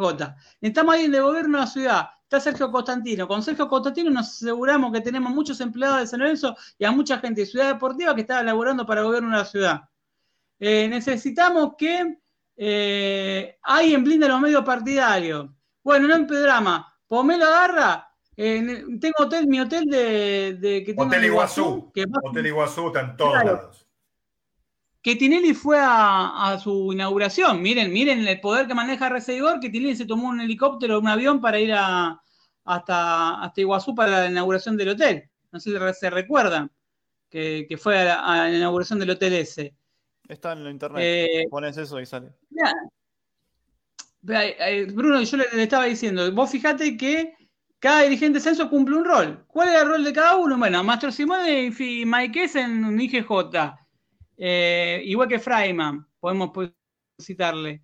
Que Freiman también está metido con, bueno, Buzo, está metido con Tinelli, con, con, Tinelli, con Lamens, estaban en el grupo Bulnes, forman parte del grupo Bulnes de, de- de Lamens, el entorno de Lamens era Willy Buzo, eh, Ale Macio estaba, si bien, si bien, eh, eh, contrariamente, no, no es peronista, justamente eh, todo lo contrario, eh, si no me equivoco, estuvo- estaba en Apuba, está en Apuba y estaba metido también en, el gobierno de la ciudad, si no me equivoco. Eh, tendría que verificarlo, pero está, él tiene, de hecho, oh, es antikirchnerista nivel 10, eh, Macio. Ahora, cada uno cumplía un rol. Eh, Pomelo cubría los, los programas partidarios y pagaba, ponía plata en futsal. Ponía plata en futsal cuando compramos a, Villalba en un millón de pesos para futsal, una fortuna que, que sale a, a contestar Pollo Vignolo a pegarle palo a San Lorenzo porque decía que estaba rompiendo el fair play económico en el futsal y que, que no se podía hacer ese tipo de maniobra en un deporte tan noble. Eh, obviamente porque tiene otros intereses, el Vignolo tiene su club también. Pero arranca, arranca por ahí. San Lorenzo tiene el presupuesto más alto de futsal. De hecho, se, le fueron los jugadores, creo que le quedó Mensegué solo, de los que, que, habían, traído en su momento, que era la disciplina de Lamens. Lamens, eh, el futsal lo manejaban Lamens y, Pomelo. Entonces, cuando digo, cada uno cumplió un rol, por ejemplo, Barilari cubría el tenis con eh, Mañas, igual que fútbol femenino. Rosales lo mismo, manejaba el fútbol femenino. Recuerden que la pensión de la Santita y, y todas esas obras previas fueron donaciones de, Rosales. Cada dirigente se tenía que ocupar de algo. Si vos ves los medios partidarios de eso, Rosales está, ahora lo borraron de, los medios partidarios, ya no figura más, Grupo Prof. Pero, ah, sí, en la cicloneta sigue apareciendo, si no me equivoco. Ahora, todos tenían un rol, blindarlo. Blindarlo. Y así como el blindarlo, tenían que cubrir una disciplina. Rosales estaba con el fútbol femenino, eh, Escoltor estaba con el básquet con Tinelli, eh, Chodini estaba con el fútbol juvenil, eh, después mirabas a, mm, a Pomelo y estaba con los medios partidarios y, y con, con el futsal.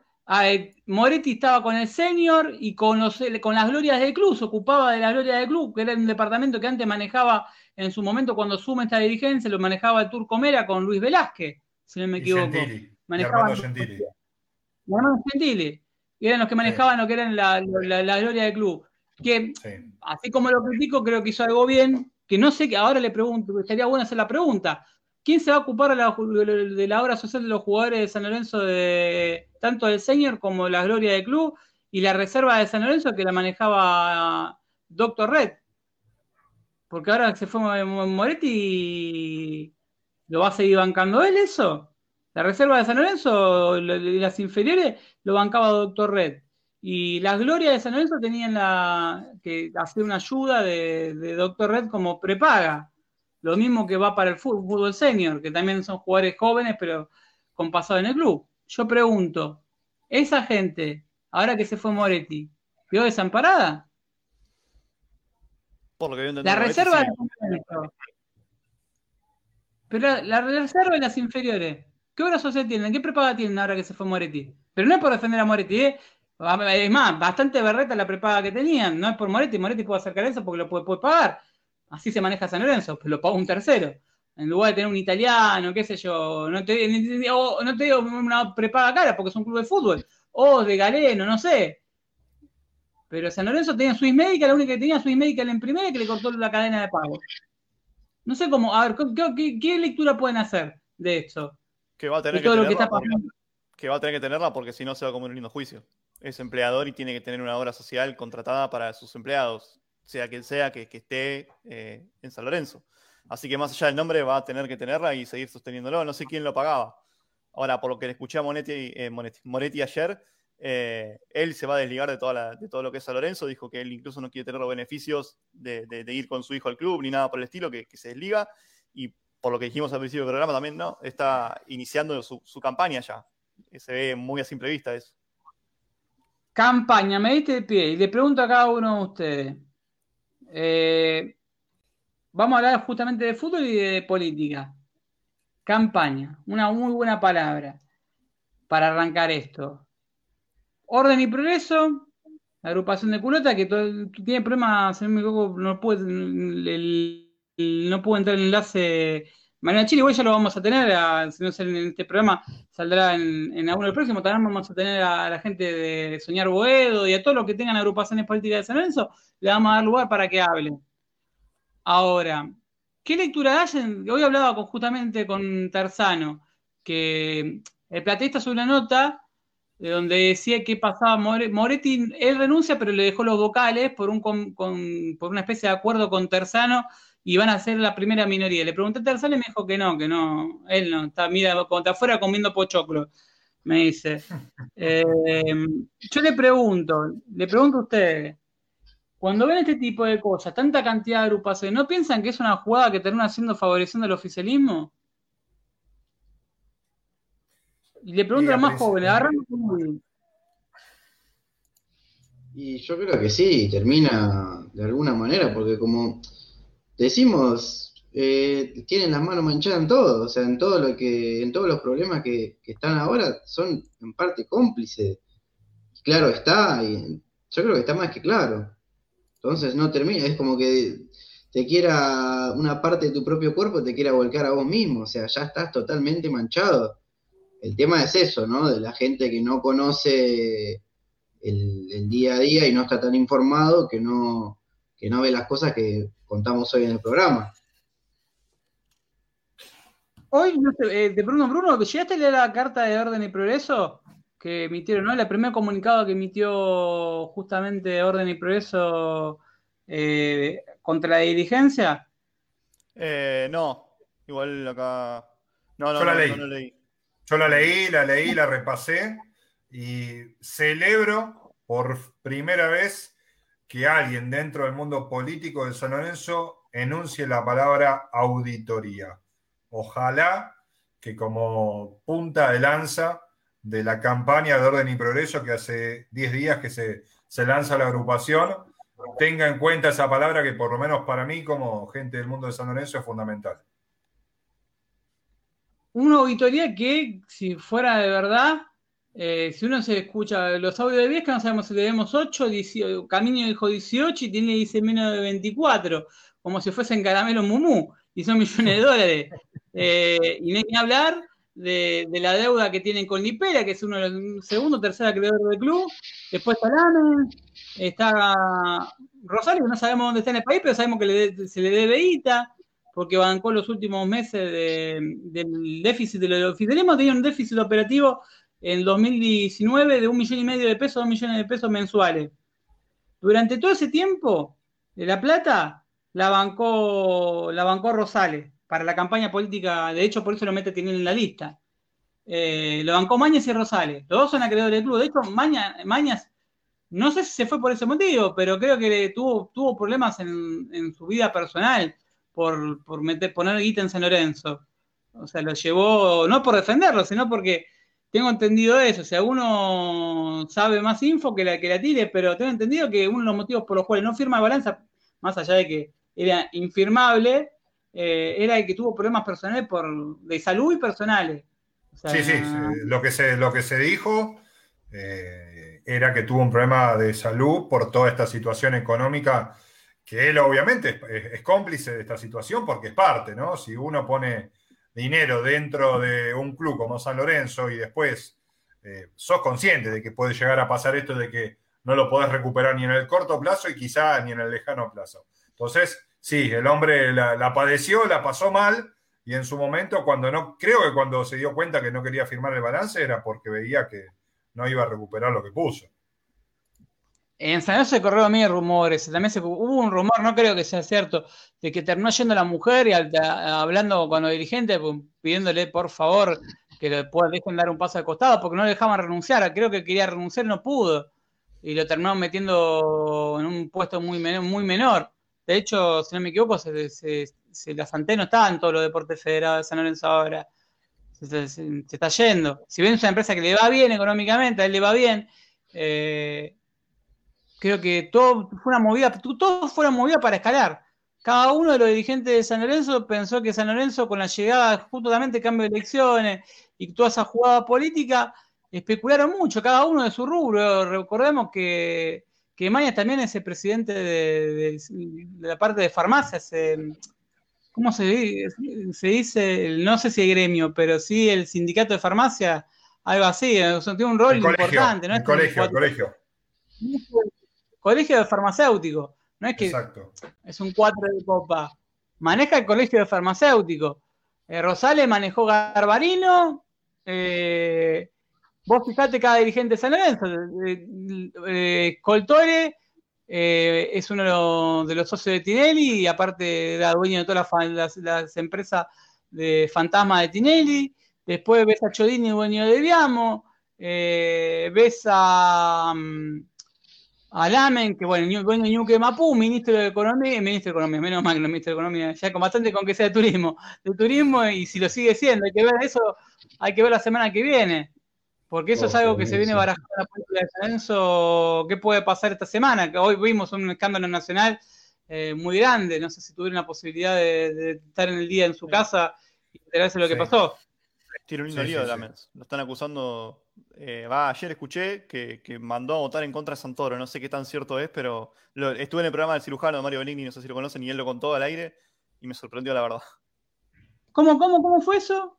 Yo ayer estuve en el programa de Mario Benigni, el cirujano, que lo, lo conocen Sí. seguro, soy San Lorenzo, y contó al aire que, que- que se dice eh, la interna que Lamens eh, mandó, mandó a votar en contra de Santoro. Pero bueno, ¿Te no tengo- sorprendería? No, No. para nada. De verdad, le pregunto a ustedes, ¿les lo sorprendería que voten en contra de Santoro? que man- No, no, no, obvio. Igual no lo tengo Mientras él pueda seguir haciendo pero- cosas para escalar, va a hacer todo lo posible. Claro, a ver, no es mi santo de devoción, pero le pregunto a Uri. eh, a ver, todos recordamos cómo, cómo llegó la mesa al poder. ¿De, man- de la mano de quién? De Tinelli. Claro. ¿Y qué pasó? día con uno. ¿Lo cagó o no lo cagó también en cierto punto? O sea, se- cuando lo, lo pudo morder la mano, ¿lo mordió? Igual hay, Sí, hay sí, que cagar a Tinelli, ¿no? veces. No es fácil cagar a Tinelli, digo. Algo- Totalmente. De lo, de lo- de Oye, lo además- peligroso que puede ser, eh, hay que darle un mérito, ¿no? Y hoy en día le echa la culpa de la actualidad de San Lorenzo a Tinelli. O sea, hablábamos, lo dice eh, en muchos lugares y en, los mensajes que me mandó a mí, diciendo durante mi gestión San Lorenzo estaba bien y entonces y ahora él automáticamente le está echando la culpa a Tinelli. A mi gestión de que la, la financiera Rosalina en la que se le deben 5 millones de dólares son para cubrir los cheques rechazados también de él. Son los dos cómplices. Eh, a mí también me dijo, cuando estaba públicamente, me dijo que cuando. No, Marcelo juega bien. De hecho, tengo el chat del, del chat de WhatsApp. Marcelo juega bien. ¿Cómo interpretarían a Marcelo juega bien? ¿De qué juega? ¿De 8? ¿De 2? De... ¿Qué interpretan con un Marcelo juega bien? Son terribles. No, bueno, pero igual, a ver, siguiendo lo que decías vos, Ale, si vamos a tomar de referencia el, el momento político nacional, a, a fines del 2019, era, era, todos creíamos dentro de San Lorenzo que se venía el mejor momento, el mejor verano que se podía esperar. Ministro de Deportes, vicepresidente de San Lorenzo. Tinelli siendo la figura mediática que es, y encima juntándose en la mesa del hambre, en la foto con Alberto Fernández, con el presidente que recién asumía, todos creíamos que era el gran momento de San Lorenzo desde lo político, que una vez por todas no iban a dar una mano. Bueno, evidentemente no pasó. Peor aún, nos medio, terminó bueno, algo soltando, nos terminó tirando al piso y nos terminó pateando la cara. O sea, lo peor que podría hacer. Para mí la mano estuvo, pero hubo de arriba hubo basta. Para mí algo, algo de eso. Sí, se cortó muy rápido. Sí, sí, sí, sí, tal cual. Bueno, de hecho terminó atacando a, a Kichilov, al ministro de, de, de Kichilov, el de salud, con el, el tipo mafia, sí. hablando del plan Cunita. Eh, se metió en un baile. A ver, la política no es para cualquiera. Si bien es un tipo que siempre estuvo metido en la política, el, el, ex presidente no lo quiero nombrar por la duda, pero el ex presidente en los 90 eh, cerró su campaña política dos veces, Scioli cerró su campaña política, todos los presidentes, la primera reunión que tienen, creo que tienen, la primera reunión marca la agenda, la segunda era Tinelli en su momento. Ahora no sé, el próximo presidente del país, no sé si va a seguir siendo Tinelli, va a ver si la agenda la sigue manejando él. Ahora, era como llegas al poder y tienes que hablar con Tinelli. Lo hizo, lo hizo Dualde, lo hizo Néstor, lo hizo Macri, Cristina, Macri, Macri, la foto juntos. Hasta un Snapchat. El problema de esto es meter a San Lorenzo en el medio, ¿no? Porque, a ver, hasta futbolísticamente lo pagamos en aquel momento, cuando estaba el patón, ¿se acuerdan? 2015, todo ese, ese sí. problema de, de, que Tinelli se quiso meter. ¿Por qué San Lorenzo tiene que, o sea, lo que yo pienso, ¿por qué San Lorenzo tiene que estar metido en eso? ¿Por qué no tener algo distinto? ¿Por qué un San Lorenzo afuera de, de entiendo que igual todos tienen algún interés político siempre, o Independiente Tiramoyano, pero eh, ¿por qué no salir un poco de eso y sacar a San Lorenzo de eso? Es como que estamos condenados. Eh, se siente eso como socio del ciclón. Sí, o sea, Entonces, ni siquiera en eh, tu propia casa quieres ser querido. Porque de última vos guardás el, el, apoyo de tu gente y bueno, ¿no? Pero ahora lo que, lo que están haciendo es esto, ¿viste? Se meten con uno para encontrar poder y después le tiran mierda, le tiran un fardo y terminan, cuando vos ves, terminan con problemas con todos, no lo quiere nadie. Y así están terminando y se la caga bueno, los porque ya no son bienvenidos en ningún lugar. No asumen en San Lorenzo cuando sale campeón Tigre, más allá de Gorosito no es un técnico que me gusta, no sé que cada uno tiene su opinión, cada uno por él le parece que, que Klopp o Guardiola, cada uno tiene su gusto, pero a mí no me, nunca me pareció un gran técnico. Pasa, en este momento lo pediría porque que creo que peor que Montero no puede haber, pero bueno, eh, no llega a San Lorenzo por una reunión de, Tinelli, donde se cierra la llegada de, de, de Galmarini de, Menosi, y en la misma reunión Massa le pide que se quede Gorosito en Tigre, que se quede Gorosito en Tigre, y que le da apoyo a Malena Galmarini para, para, estar, en, para estar en el poder. Esto fue un asado si no me equivoco, fue en Marina del Sol, en un barrio privado de Tigre. Eh, si no me equivoco, se llama así, Marina del Sol eh, hacen un asado y se le pide, mira, necesito apoyo, que me apoyes a Malena, que le dé lugar en el aire a Malena, que la empieces a nombrar, que la empieces a retuitear, que pin, que pam, porque Malena obviamente, ¿qué pasó? Iba a alternar, maneja AISA, maneja Aguas Argentina. Entonces, eh, en ese mismo lugar se hace, de la nada se cerraron la, no, yo no te doy a Pipo, pero te doy a Menosi. Cotizámelo, porque la idea era esa, te lo demuestro como vidriera, me lo cotizás, viene de ser campeón en Tigre, nosotros tenemos una B nacional, usarlo como vidriera, le salió como el culo, pero a ver, esa también fue parte de la jugada. Entonces, yo lo miro como de otro lado, decir, tantas matufias, ¿cuán caro nos va a salir? Le pregunto a Bruno, porque Bruno toda la semana ve la parte de judiciales de San Lorenzo. ¿Cuánto caro? A ver, vos dijiste el año que viene tenemos los compromisos de pago por, por estos muchachos. Pero también tenemos a Pablo Díaz que tenemos que pagarle en diciembre. Tenemos, ¿Y de sí. con qué plata? Tenemos 2 millones de capital, 500 mil dólares de intereses. Teníamos hasta que salió la sentencia, ahora seguramente serán más. Tenemos que arreglar el tema Monetti, que vos sabés mejor que yo que es deuda anterior a su primer paso, o sea, en su primer paso, y deuda ahora que no se le pagó casi nada. Tenemos 3 millones y medio de dólares que pagarle al gobierno de la ciudad para que construya las escuelas, para cumplir la contraprestación que tenemos con la ley de, de resonificación. Eh, y hay intimaciones de todos los colores también en, en el PJN. Eh, está bien, ahora San Lorenzo está planteando defensas. El tema Matías Palacios nos terminó demandando que de paso, disculpa, aprovecho a contestarle a un oyente que estaba ahí en YouTube que estaba viendo, que decía que Rosales salió a aclarar, Franco Marelli, pero decía que Rosales salió a aclarar la venta de Palacios. Yo estaba viendo justo recién y en aquel momento, en febrero, dijo que lo vendimos a 6.300.000 eh, dólares, eh, dólares eh, por, por, Palacios, ¿no? Y no fue así, fue por menos de 3 millones de euros.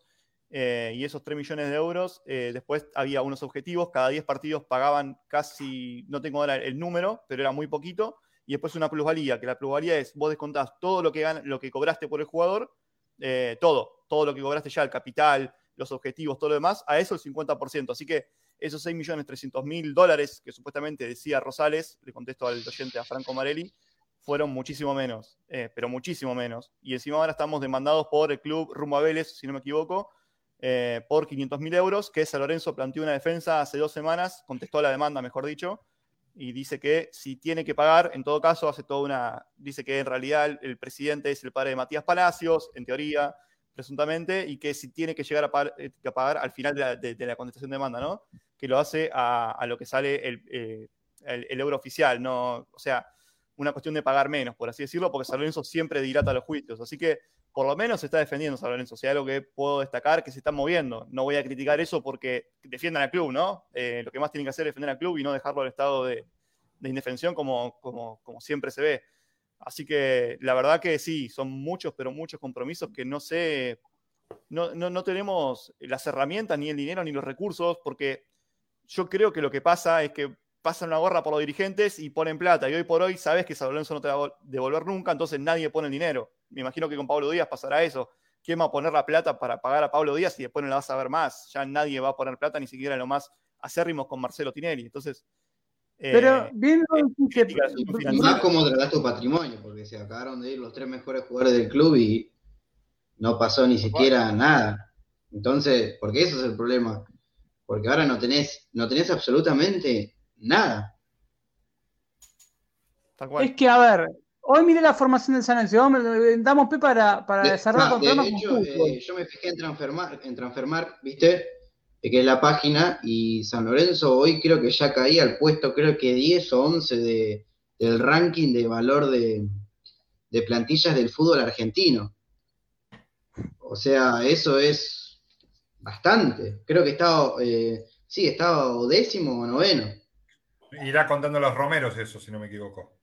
No, no, no, ya están dados de baja. Romeros. Sí, sí. Pero mirá un detalle. O sea, estaba arriba, eh, Junior, Lanús, L. Talleres. El otro día... Pero Talleres y Lanús, por ejemplo. El otro día estaba escuchando que Racing triplicaba, inventaron ese chamullo grande como una casa, que Racing triplicaba el presupuesto de San Lorenzo. No, ni con, ni con la salida de los Romeros lo triplica. A ver, el arquero de Racing Gana menos que el arquero de San Lorenzo. vamos a hacer cuenta porque Monetti sigue en San Lorenzo, no se fue. Monetti gana el doble de lo que gana Arias en Racing. Y le queda y no se piensa ir de ninguna forma. Hay que ir el efectivo, cosa que acá no lo van a poder conseguir, ni, lo consiguen ni de casualidad. Él sabe que no a ningún club del mundo le va a pagar lo que le paga a San Lorenzo y él sabe que su actividad futbolística amerita que va a tener que rehacerse de, nuevo. A ver, Cabrera Arias que es el arquero de la selección chilena y que es el arquero figura del fútbol argentino, cobra la mitad de lo que gana Monetti. Vamos al lateral derecho. Vamos a hacer la formación del otro día. Peruzzi. la torta que la, la defensa de Racing. Que, decime el nombre de la defensa de Racing. Sí, era Cáceres, el, pibe Cáceres. Pibe de Cáceres. Peruzzi gana, si le debo un millón y medio de dólares de prima, un millón doscientos mil dólares de prima. Qué locura. A ver, Cáceres es juvenil. No, Mena, Mena debe cobrar bastante. Mena, yo creo que el único que le debe ganar debe ser Mena a Pitón o Gabriel Rojas. O tal vez Sigali. Sigali, Sigali, debe cobrar bien. Donati y. ¿Qué más? Nadie más. Sigali, bueno, emparejalo con Donati porque ganaban claro, lo mismo en Porque ponele, si vos pones Di Santo debe ganar más que todos los, todos los delanteros del, del club. Pero, ah, por eso vamos, con uno o dos, con todos los delanteros pero usando sentido común. Mire, el, el, disparate que es el plantel de San Lorenzo. Vamos al mediocampo. Fabricio Domínguez, que estuvo jugando en Tigre a préstamo. Y Lo con El contra, vamos a Jason Gordillo. Jason Gordillo gana 500 mil dólares al año. Más que Aníbal Moreno gana. Pero eso, Jason Gordillo gana más que Aníbal Moreno y Fabricio Domínguez, sí. ¿Quién es el otro 5 de Racing? Eh, Miranda. Lo, Miranda, a ver, se le, a ver, dentro del paso se le puso un, contrato de 500 mil dólares anuales. O sea, el 5 de San suplente gana más que el, mediocampo de Racing. Balsa, Chan, Chancaray viene de Colón. Copetti viene de Rafaela, es más, Copetti era un juego que iban a acercar a San Lorenzo, me acuerdo que en su momento había dicho Moretti que lo acercaba a él, pero venía de Rafaela, se le hecho una mejora contractual, así todo. A ver, Di Santo solo gana más que todos los delanteros de Racing juntos. Que, que Licha, que Claro, Correa que viene de que México, de ser suplente. López. O sea, Di Santo debe ganar de verdad más que los seis jugadores o siete que tienen juntos. Y Piatti, Ubita- Piatti vino, Piatti vino por una fortuna a San Lorenzo. Y en Racing debe estar cobrando dos pesos. Y lo llevó Sí. Pixi, estaba sin objetivo jugar. tiene el contrato. Y tiene, claro, tiene un contacto, un contrato por objetivos. Y quiero Bueno, que este dato que se van a, se van a querer pegar un tiro en las bolas. Era que Di Santo en el otro partido promedió un pase preciso cada 10 minutos. Cada 10 minutos él daba bien la pelota a un compañero. O sea, la pelota llegaba a él y se la daba a un compañero. Cada 10 minutos, un pase preciso. Pero completó la Itana, por lo menos. Completó nueve pases en todo el partido. O sea, no, la nombre. ah, no. Así que un atrás promedio de eso. Cada 10 minutos daba un pase. Bien. Salió una nota que, que- que no sé si la leyeron, todo bien, no tengo nada, pero muchachos, no sean tan evidentes, sean más pillos, una página de San Lorenzo, sean más pillos. Una nota diciendo Di Santo es uno de los jugadores jugadores que tiene mejor promedio de gol que los que salieron campeones de América. No sé si la tuvieron la oportunidad de leerla. No. Y es más, te digo que promedio. las estadísticas son lapidarias, ¿eh? porque en promedio es el jugador con más efectividad de pase baja, casi promedio el 52% de efectividad de pase. O sea, quiere decir que si vos le das 60 pelotas, el tipo te pierde 30. Es una locura. La efectividad de pase que tiene es paupérrima.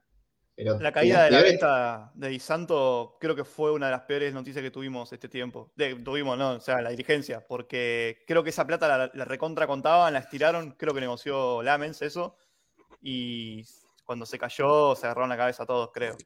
Un Di Santo que déjame decir, le acaba de ganar el juicio en FIFA Atlético Mineiro. El equipo que, que lo llevó San Paoli, que lo, lo dejaron libre, le rompieron, rescindieron el contrato, fue al- a, a- a reclamar porque le pagan el resto del contrato y se tienen que poner con 4 millones y medio de dólares. El representante lo dijo, ¿eh? Eh, tarde o temprano en el fútbol argentino se cobra, así que no, no importa si San Lorenzo no le paga, tiene un buen contrato firmado. Lo dijo el representante de Lo Santo. cobran. Lo va a cobrar, o sea, es, es un futuro, es una creadora de San Lorenzo. No, no Pero- es otra cosa. o sea, a todo lo que dijo Bruno, es Di Santo para en menos de un año para ahí. ¿Cuánto, va a deber- cuánto, cuánto se le va a deber a Di Santo dentro de, una- de un año?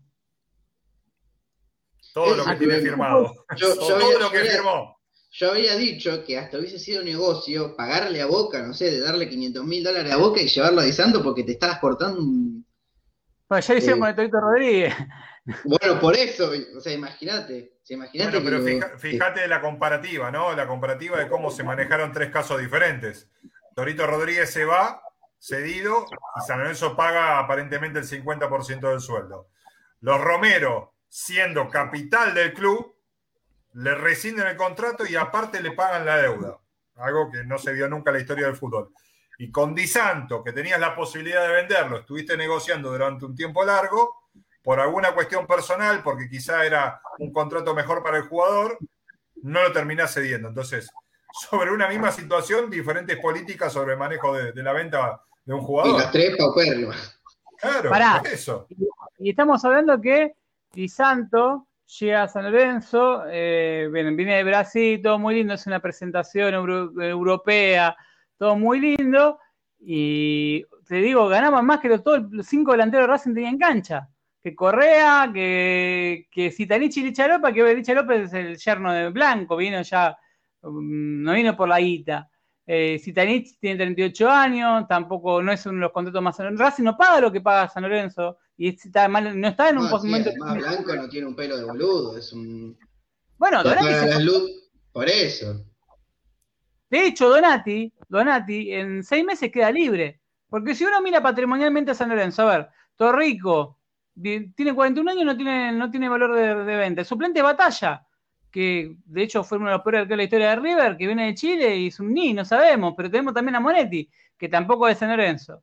El 4 se le debe plata, o sea que cuando lo vendan lo vas a, vas a, vas alternar dejándolo, dejándolo libre, que es Peruzzi, porque tiene 30, ya 30 años, cuando te llega una oferta va a ser de dos palos, porque por más guita no lo, no lo sacan ni en su mejor momento en B, lo, lo pueden sacar en guita. Dos palos con mucha furia. Sí, no, hoy, No, hoy poco, se va los libre. únicos jugadores que Sí, por ahí iba a decir lo mismo. pueden causar algo son Herrera y Nico Fernández, tal vez. Bueno, Herrera, eh, Nico Fernández. Los dos centrales sí tienen continuidad. Los dos centrales, los dos chicos, Sí. ¿no? Gatón y Flores. Sí, No, estamos hablando también- ni siquiera de una venta exuberante, estamos hablando de el PAM, la comida diaria. Un millón Dos, de dólares millones. es un mundo para San Lorenzo hoy. Claro, por eso. Antes estábamos hablando, ¿no? De jugadores como Senesio, Gay, que vos, vos los podías vender arriba de 5 millones, y viste. Pero ahora no, estamos hablando de que se puedan vender, ni siquiera que sea una, una venta estratosférica para los números de hoy en día. Déjame decir Nico algo. Fernández, ¿cómo se mantiene en este nivel Nico Fernández con este San Lorenzo? Ahí está uno de los temas que quería decir. A ver, hablando del equipo. El otro día seis jugadores los 15 minutos del segundo tiempo, Fernández a, a, el 1 a 0, metidos atrás. ¿Cómo, ¿Cómo salimos con.? Porque el otro día escu- escuché en una conferencia de prensa que le dijeron que encontró el, equi- el- el equipo, le preguntaron, le dijo que encontró el equipo y que estaba muy cerca de los objetivos. ¿Qué objetivos? Los objetivos que le pusieron los dirigentes, dijo encima. Que eso es peor. ¿Saben Ah. cuál es el objetivo del dirigente? Le tendrían que haber agarrado un sacudón de oreja porque lo que dijo los dejó en offside 5 kilómetros. ¿Saben O cuál sea, fue? el- prácticamente le dijeron, mirá, nosotros te contratamos y no nos, no, nos- no nos hagas pelear el descenso. No, sudamericana. Pablo. Calculo que ahora será sudamericana clasificación. La mínima. 25 puntos. ¿Se acuerdan que antes, no sé si por ahí ustedes son, Pablo nos vamos a acordar, que 25 Sí. puntos era lo que se le pedía eh, a los técnicos como en el sabinismo, justamente, cuando en época de caso, los famosos jue- 25 puntos como para cerrar el año? En bueno, torneo de si se 19 ve- fechas. Claro, pero si San Lorenzo cierra con 25 28 puntos, lo que queda de campeonato, van a cobrar premio los jugadores. Si se clasifican a Sudamericana, se llevan todo lo que ingresa por la Copa. Recordemos que todo lo que va a ingresar por Sud- para, no va a ingresar San Lorenzo, a los jugadores. Uno de los motivos por los cuales no querían jugar Libertadores ni Sudamericana este año los dirigentes los, por los gastos operativos, porque se le iban fortuna en lo que eran aviones, hoteles y todo eso, eso no tenía plata eh, más los, los controles que te iba a tener que hacer. Y de hecho, no podía porque tenía también que pagar multa local por cada partido que jugaba en el videogame por el tema de la iluminación, La luz. porque no estaba habilitada por Comebol y cada, cada partido costaba 30 mil dólares. Cada partido local. O sea, San Lorenzo jugó tres partidos, de dos partidos, cuatro partidos de Libertadores, tres partidos de Libertadores, dos, dos de local y tres Sudamericana. Cinco partidos de, entre, entre de local te hablo, ¿eh? Entre Libertadores y Sudamericana con Dabove. Seis con la fase de grupo de, Libertadores. ¿Seis partidos? No, no, cinco, cinco partidos. Multiplicá. San Lorenzo perdió por jugar de local 100 mil dólares sin público. Solamente por pagar la multa de la iluminación. O sea, con 100 mil dólares no sé si lo han arreglado la iluminación y todo. A ese grado de, después, de, de desastre San Lorenzo. A ver, no es por tirar mierda, es la realidad. Uno ve a Montero que se le piden 25 puntos. ¿eh? Hoy San Lorenzo, ¿cuántos 25 puntos de tiene? cuánto? ¿De 75 que uno puede sacar ganando todos? Pedirle Lo que termina acá 25. 15 años saca 25 puntos. ¿Le quedarían 12? 12 puntos, 4 partidos. Sí. Que parece alcanzable. ¿no? Seamos buenos. es- Son cuatro partidos. Sí, jugando, a ver, con dándole continuidad a los cada, cada vez, viste, pasaron los fáciles y ahora se vienen todos equipos que son. Porque ya jugaste contra Arsenal, ya jugaste contra Platense, ya, ya jugaste contra Central Córdoba. Ya no quedan, digamos. Exacto, ya te, se te quedan todos. Por eso, se te quedan los Lanús, o sea, los grandes, ¿no? Te queda Lanús, después también te queda Vélez. Eh, Ahí, ahí no me nombraste los, los grandes, no, ahí no. no, no, digo, además de los grandes, no, no me refería a que a los grandes, y después tenés a Vélez, a Lanús y equipos así que, que son jodidos. Y se los quiere Huracán también. ¿Cuánto ¿no? nos va a durar? Cada vez más. Ah, no estábamos olvidando ese detalle. Que encima Huracán y es. River, pegado. Creo que viene Huracán y River. Huracán nos viene costando un montón, ¿eh? O sea, yo en mi mente siento que le ganamos 4-0, pero después veo los últimos resultados y. Sí, sí, no, es terrible. Qué mal te representa Bueno, San Lorenzo para pensar eso, ¿no? Sí, sí. no creo que, eh, a ver, yo la verdad que no lo sé, pero debe ser la peor, la peor eh, marca que estamos registrando en la historia. No ganamos un clásico local desde el partido contra River, eh, que metió Sí, un gol sí. Pablo Díaz en los Sí. grupos de batalla, creo que fue, creo. El error de batalla, exactamente, el 2 a Y 1. veremos ahí. el- Ah, es- ¿Ese fue el día del fue- caño de Ceruti? Eh, sí, No, sí, sí, sobre la banda del azul. no. No, porque fue, fue- de día, no, el de Pablo Díaz. No, el caño fue el gol de, de Blandi, me parece, ¿no? Sí. No, el, el de Pablo Díaz fue con Aguirre de T de 2017, el de que decís vos 2015 con Guedes. Con Guede. Que jugó un gran partido San Lorenzo ese. Lo paseó. Y, con, y el partido de Aguirre, eh, la figura fue Merlini, no sé si se acuerdan que a Merlini. Merlini. Sí, sí, iba a decir eso. Está la, Este el video en. YouTube. El video, está, está. Igual me están diciendo de Guaraní, creo que es de Paraguay, me están diciendo, che, loco, ustedes putean a todos los jugadores, pero Merlini acá la está rompiendo. Y yo, y mi cumpleaños está, está jugando bien. Eh, Mamelán hizo dos goles en hay Central un problema con San Córdoba. Sí, sí, no, no, es, se llama ah, San Lorenzo. sí, sí, es total. Después no sé si vieron el otro día el gol que Menossi la agarró de tres cuartos de cancha, la clavó al ángulo. Yo no lo podía creer cuando hice el gol, dije, no. Y acá le daba un miedo, acá tenía un, no se acuerdan si fue contra Liniers, el miedo que tenía ese chico, lo tuvo que sacar a los 45 minutos porque estaba cagado, cagado contra un equipo donde el, el 9 era un carnicero, pero con todo respeto. Una locura, y ahora la agarra así de mitad de cancha, la clava al ángulo. Más. Tengo entendido de que tenemos una vuelta en diciembre de un jugador que va a despertar, no sé si polémica para bien o para mal, porque en este momento, en este contexto de San Lorenzo, pero me llama la sorpresa que, que no hagan uso de la opción de compra. Alexis Castro vuelve a San Lorenzo, parece que Colón ya comunicó que no, no va a hacer uso de la opción de compra, que había sido llamativo que no lo, no lo haga en junio cuando valía menos la opción de compra y venía de ser campeón. Hoy ¿Cuánto no es es? titular en ¿Cuánto el es? ¿De cuánto es la opción? Eh, siempre Un palo y está en medio. 500 mil dólares, un millón. Sí, Un millón. A ver. Un poquito más. Sí Un igual palo. te digo Alexis Castro viene acá Hoy- y Tony Cross. Sí, igual, igual Colón tiene una interna muy grande con los jugadores y, y la dirigencia. Quizás se acerca un poco esa historia. Igual ahora repaso mirando para atrás el gran negocio que hizo San Lorenzo con Alan Ruiz y Colón. San Lorenzo lo había dado a préstamo, Colón lo termina vendiendo al Sporting de Lisboa, si no me equivoco. Le compra el pase a San Lorenzo con esa opción y después lo vende. Y bueno, eh, parece que Castro en su momento, por lo menos en el campeonato pasado, era, era una de las figuras del campeonato, fue para Colón. La rompió toda. No Fue, hoy le perdió el puesto con Cristian Ferreira, pelea el puesto con el, el chico de River, el enganche de River. No es titular indiscutido, Colón no, no, si bien tiene más puntos que San Lorenzo, los últimos partidos viene, viene flojo y algo pasó porque pi- pasó de no hacer uso de la opción de compra, que me llamó la atención en su momento, porque era raro ver un tipo que te había sido clave y una opción de compra que era más baja en junio, que no Un la hayan ejecutado. es La opción. Un millón. Y en, y en junio tenía la posibilidad de comprarlo por menos, y no lo compraron. Por ahí, por un, por una- un análisis de la compra en dólares más se contrata, hay que ver cuánto se contrata el fiscato, que San Lorenzo paga el 50% Alexis Castro de Lamens, ¿no?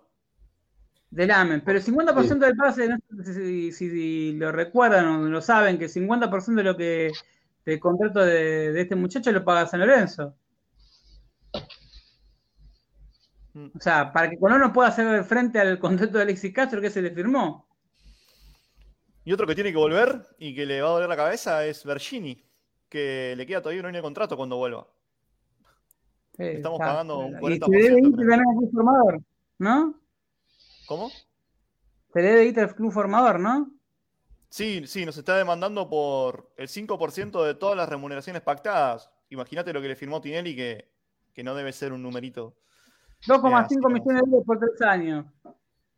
En todo ¿Cuánto concepto. le firmaron? 2,5 por tres años. 800 Que mil dólares por año. Lo que pasa es que no ponen un número preciso en la demanda porque no saben. Entonces están intimando, creo que están intimando a San Lorenzo para que presente el contrato.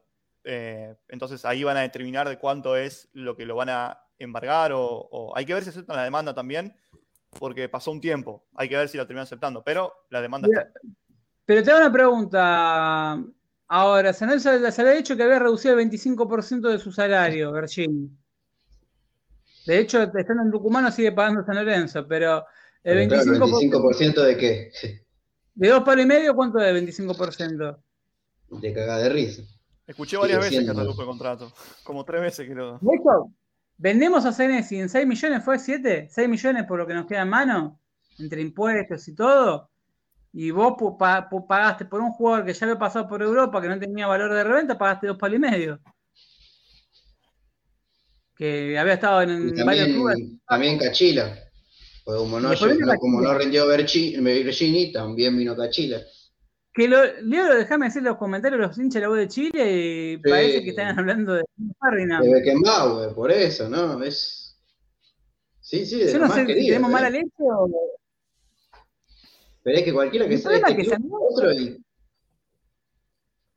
El problema es que San Lorenzo, la dirigencia. Quiero, quiero ser polémico y para terminar el programa. Ortigosa. ¿Por qué banca tanto a Montero? Y no, no, porque hay gente que obviamente no, se pone en discusión la idolatría del gordo, porque no, viene por ahí. ¿Qué postura tienen con Ortigosa cada uno de ustedes? Está, está en deuda. Desde lo, yo creo que deuda. cada vez, sí, sí. Cada Bueno, vez se evidencia más. Lo veo, me da un poco de lástima, no entiendo por qué juega tanto, pero me cuesta, me cuesta criticarlo y me puede decir mil cosas que me va a costar criticarlo todavía. Pero Quizá bueno. era un poco más la ilusión nuestra. Esperábamos mucho más.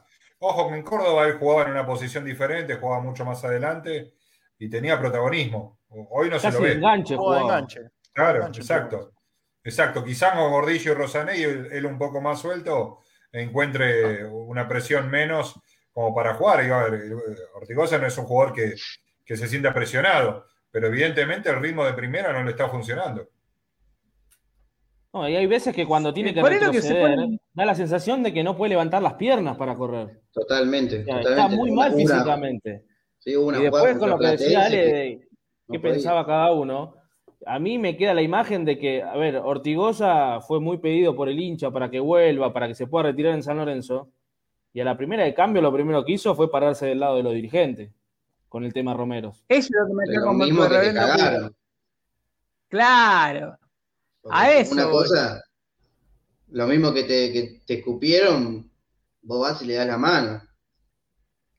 Pero yo no sé si Ortigosa tiene un muñequito, eh, viste, el, de el, el ángel o el demonio. Yo, este Ortigosa lo asemejo, Pablo, por ahí se acuerda más, al del do- previo del 2012, que dijo que la, la ropa no estaba limpita y, y en plena promoción, cuando estábamos jugando la promoción, que la ropa no estaba limpia, que no la mandaban a, no estaba perfumada.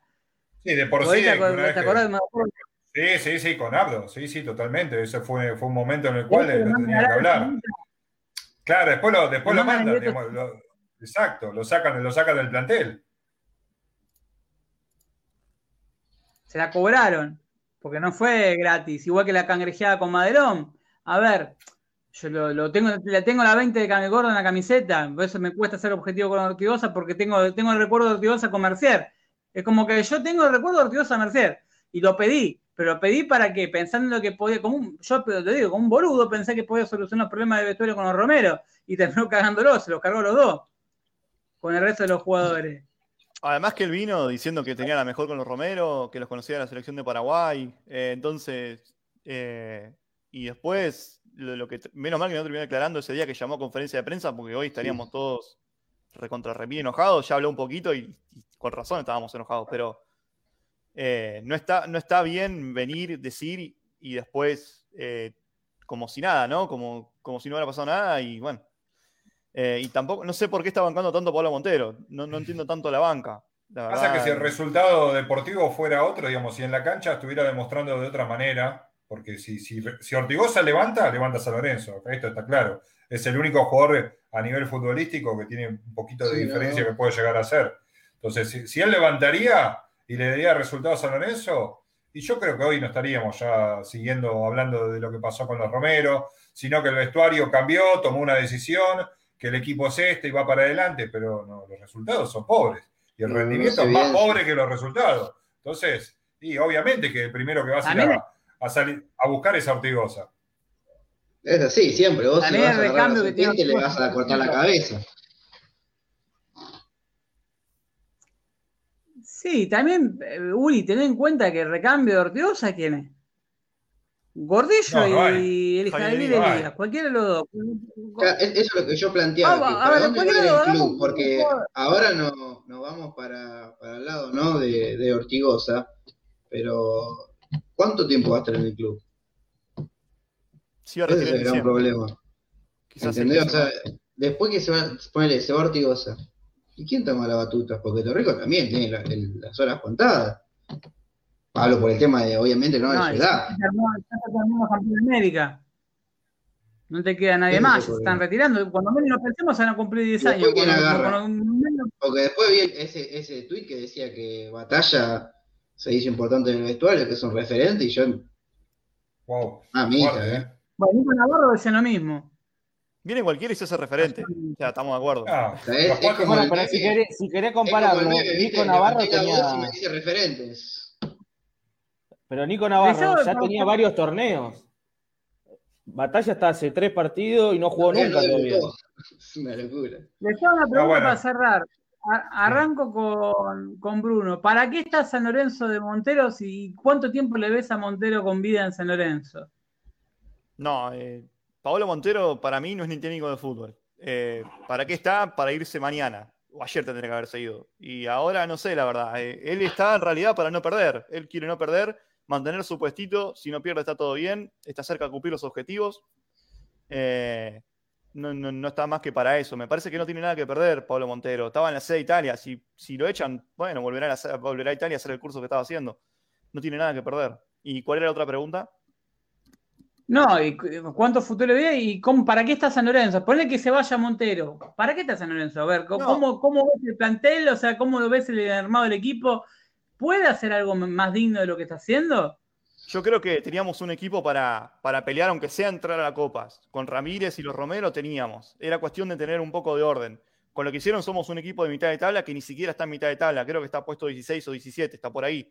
Entonces, 18 eh, hoy. Claro, entonces yo creo que con un técnico serio, como muchos, que con poco hacen bastante, San Lorenzo hoy tiene poco, pero no tiene, no tiene menos que muchos otros, eh, creo que haría más, por lo menos, ¿no? Más allá de todos estos problemas dirigenciales que, que, bueno, que están y que existen y que van a seguir existiendo. Entonces, si San Lorenzo tuviera un técnico serio con un buen proyecto, iría creciendo, pero no está ni trabajada, ni la pelota parada, ni la presión, ni las marcas, eh, ni el ataque, no está trabajado nada, entonces así, así es imposible. Con un técnico Y, serio yo eh, creo que clasificás copas. Agregá que también que la reserva también viene para atrás. O sea, todavía No. es aún más desolador. Porque que no, No, tenés nada en el presente, tampoco tenés nada a futuro. Pero no, Sí, eso yo te lo discuto. Te lo discuto, Uri, porque eso también es una frase trillada del mundo San Lorenzo. No, no, No me es que refiero con, el, con, con Monarris, o sea, o sea, material hay. El tema es que obviamente quien está No, no sé capacitado si para tomar material, las tampoco- decisiones, Siempre Lorenzo tuvo camadas. A ver, cuando subió Correa estaba la camada de Contreras, Tito Villalba, siempre eran camadas eh, de jugadores, categorías que eran campeonas y tenías una camada buena. En este San Lorenzo, la camada buena eh, son un par de jugadores de la 2004, que está es Agustín Giai, que es el chico Godoy, que es el Santiago Torres, el arquero, eh, que es el chico Tobias Medina, que no sé si sigue en San Lorenzo porque desapareció. El chico Iralá, que parece que es, para, paraguayo, lo estaban siguiendo para la selección paraguaya y mágicamente desapareció del mundo San Lorenzo, un volante central de los que no, no tenemos en- de marca, un, tipo que, a ver, Rosané es uno que lo ve y juega un toque, juega, tiene buenas condiciones técnicas, pero no siente tanto la marca. Y es un chico que a, a priori no tenés en el plantel un jugador de esa característica. Chico que, eh, que tiene bastante futuro. Después tenés el caso de Goyeneche, fue suplente en todas las inferiores y un equipo muy de mierda de la reserva porque no juega nada, se destaca. O sea, a ver, pasa muchas veces que un jugador físicamente por ahí no juega en todas las inferiores y se destaca en reserva y pega el salto a primera y no lo siente. Podrá- por ahí Goyeneche puede ser ese caso físicamente ahora pegó, el salto, si bien es flaquito, eh, y, y es el jugador más desequilibrante que tenemos en la reserva. Giai, eh, Tomás Porra, eh, tenés jugadores como para una reserva que esté peleando, pero si juegan todos en una categoría con 20, 19, 18, 19 años y no están en reserva, medio complicado. Luján, a ver, Luján es el 4, pero está Simón Ábalos. Simón Ábalos es, es, central, lo hacen jugar de tres. Y Simón Ábalos no jugaba de central porque para Monarri es, muy petizo y sin embargo ese jugó con mayor poder, eh, el mejor, mejor cabeceador de fútbol juvenil, eh, dicho por las estadísticas de AFA. Y hizo 11 goles jugando en la séptima división, en la sexta división, siendo defensor entre penales y goles de cabeza. Entonces, no es que no haya nada. Por ahí tenés casos de distintas camadas que si lo junta, y por ahí, un, no es Enesi, pero es un central de Kahneman, agresivo, con buen cabezazo. Giai es un 8 de los que no tenés. Pérez, que no sé si sigue estando porque desapareció también. Un muy buen volante derecho como Pérez, desapareció. Todavía Medina, el jugador de la selección sub-20, no sabemos dónde está. ¿Qué pasa en San Lorenzo con esos jugadores? ¿Iralá? Lo mismo. Elías Godoy, suplente de reserva. Cuando fue el primer jugador que promueve Soso, lo hace jugar en la amistosa con Gimnasia en primera y mágicamente desaparece de, todo el mapa del mundo San Lorenzo. En primera no será que viene por otro lado. Y ahí dejo a, Johnny y a Pablo para cerrar. Eh, Johnny, ¿para qué está San Lorenzo y para qué está Montero? ¿Cuánto tiempo le ves a Montero? No, coincido que Montero está para irse mañana mismo, pero me da la sensación de como piensa esta dirigencia, va a pasar lo mismo que pasó con el Pampa, con Monarris, con Soso. O sea, puede perder el lunes, no va a pasar nada. La próxima fecha va a ganar de local, va a perder dos más, va a ganar uno. San Lorenzo va a terminar a mitad de tabla y el técnico va a seguir. O sea, salvo que pierda dos o tres partidos seguidos, no lo van a, no lo van a echar para mí y se va a sostener con eso, con ganar un partido, empatar dos, perder uno, ganar uno y, así va a terminar eh, el torneo con el mismo entrenador. Vos, Pablo, ¿cómo lo ves eh, de tu experiencia y le ves futuro a Montero y cómo lo ves a San Lorenzo? ¿Para qué está San Lorenzo? No, desde lo futbolístico, a ver, hubo un pequeño cambio desde la actitud, pero muy pequeño cambio en los últimos tres partidos. Eh, y a la vez te digo que se demostró que no, tiene ninguna idea futbolística, que se aferra a un sistema cerrado, que, trató de reforzar un poco la defensa porque venía de cuatro partidos sin poder ganar y que le hacían goles por todos lados, que no convertía. Pero es un equipo que no, tiene una idea de juego. Eh, eh, armó una estructura en cuanto al planteo, todavía no se sabe si, si Ceruti juega por la derecha, si Ceruti es un enganche retrasado, si es un delantero, no, tiene, no está claro cuál es la posición, no hay, grandes, no hay grandes variantes en el plantel, de repente desapareció Julián Palacios después de casi seis meses siendo titular, eh, pasó a cuatro partidos no jugar, no se entiende qué es lo que pasó, por lo menos no, no hay razones futbolísticas, porque todos los jugadores estaban bajos. Eh, Sabela me parece que es un chico que, le pega al arco, que tiene gol, y eso es una gran virtud en un equipo que no tiene gol. Entonces, eh, debería mantener continuidad. Creo que Huita es un jugador que está, que está en crecimiento, que, hoy, es, hoy es el goleador con muy pocos goles, pero me parece que no es un gran material, pero si, el grupo se mantiene quizá unido, hoy después de la salida de los Romero, eh, con su idea de juego, va a poder llegar a, por lo menos a ese objetivo que le plantearon. Yo creo que los, jugadores están convencidos de eso, de llegar a esos 25 puntos que vos eh, planteás, de que los dirigentes creen que pueden llegar, que Montero también. El tema que nosotros desde afuera, todos vemos a eso, no juega bien, que no tiene una idea de juego y que a la corta o a la larga, esto eh, ya tiene el sello puesto de que Montero no va a poder seguir en San Lorenzo. Salvo que todos nosotros mantengamos esta situación. Eh, recién estaba leyendo de que se pospuso ahora la reunión en AFA con, los clubes que iba a haber en el día de mañana para que vuelvan los, hinchas visitantes. Uno esperaba que el domingo de la semana que viene San Enzo recibía defensa y podía llegar a ver gente en, ese partido. Y yo calculo que todos los hinchas de San Lorenzo están esperando que llegue ese partido para demostrar el descontento del último año y medio. Entonces, no, no, no lo veo a San Lorenzo ganando en Rosario jugando bien, no lo veo recibiendo defensa y justicia y que no nos pase en los últimos años que defensa siempre nos ganó y dando un baile bárbaro. Entonces, es cuestión de tiempo. Me parece que ya está, ya está marcada la situación. Ojalá que no. Ojalá que gane los partidos, que sume puntos, que podamos clasificar una copa y nos dé una esperanza y que quizá dentro de seis meses se renueve el plantel o venga otro, otra idea de fútbol diferente y podemos avanzar. Pero la, idea de juego de Montero creo que no va con la, con la historia de San Lorenzo. De hecho, déjame decir algo de eso, Pablo, del tema de los hinchas. Eh, bueno, uno de los motivos por los cuales pues, se postergó por toda la interna que hay en el gobierno. Hay que ver por eso si sigue Matías Lamens en el poder, fue uno de, los nombres que está en, una lista muy grande, que se están discutiendo entre kirchnerismo y la parte del PJ que responde a Alberto Fernández. A ver, quién cambiar figurita por figurita. A ver, yo te saco, vos, vos sacás este, yo saco a este. Y está en, entre nombres. De hecho, se menciona a que Scioli tiene quórum para, ser reemplazante en turismo y en deporte de, de, Lamens. Eh, un Lamens que pasó la nómina de, los hinchas que iban a ir a la cancha. ¿Saben cuándo es el número de gente que, estaba estipulado que podía ir a la cancha contra la Defensa y Justicia? Primicia. 13.000 socios. 13.000 socios de San Lorenzo. Y, hablaron de ese 30%. Sacó una aplicación San Lorenzo, creo que se llama Mi Casla. Eh, van por antigüedad a la local y en la visitante por sorteo. Eh, lo vi recién en Mundo Azulgrana, que ya estaba todo eso. O sea, 13.000 socios y la, y la de platea. No vi. ¿Y los espacios? ¿cómo Estaba justo empezando con ustedes, salió hace un ratito. Eh, pero llegué a ver eso, que es una aplicación y que la local va por antigüedad de socio, dependiendo, y en la visitante por sorteo, eh, uno y otro. No leí platea. No sé qué va a pasar con pues, los abonados. Sería igual, una, a ver, ¿cuál, cuál es el, el, aforo del videogame total? 45.000. ¿42.000?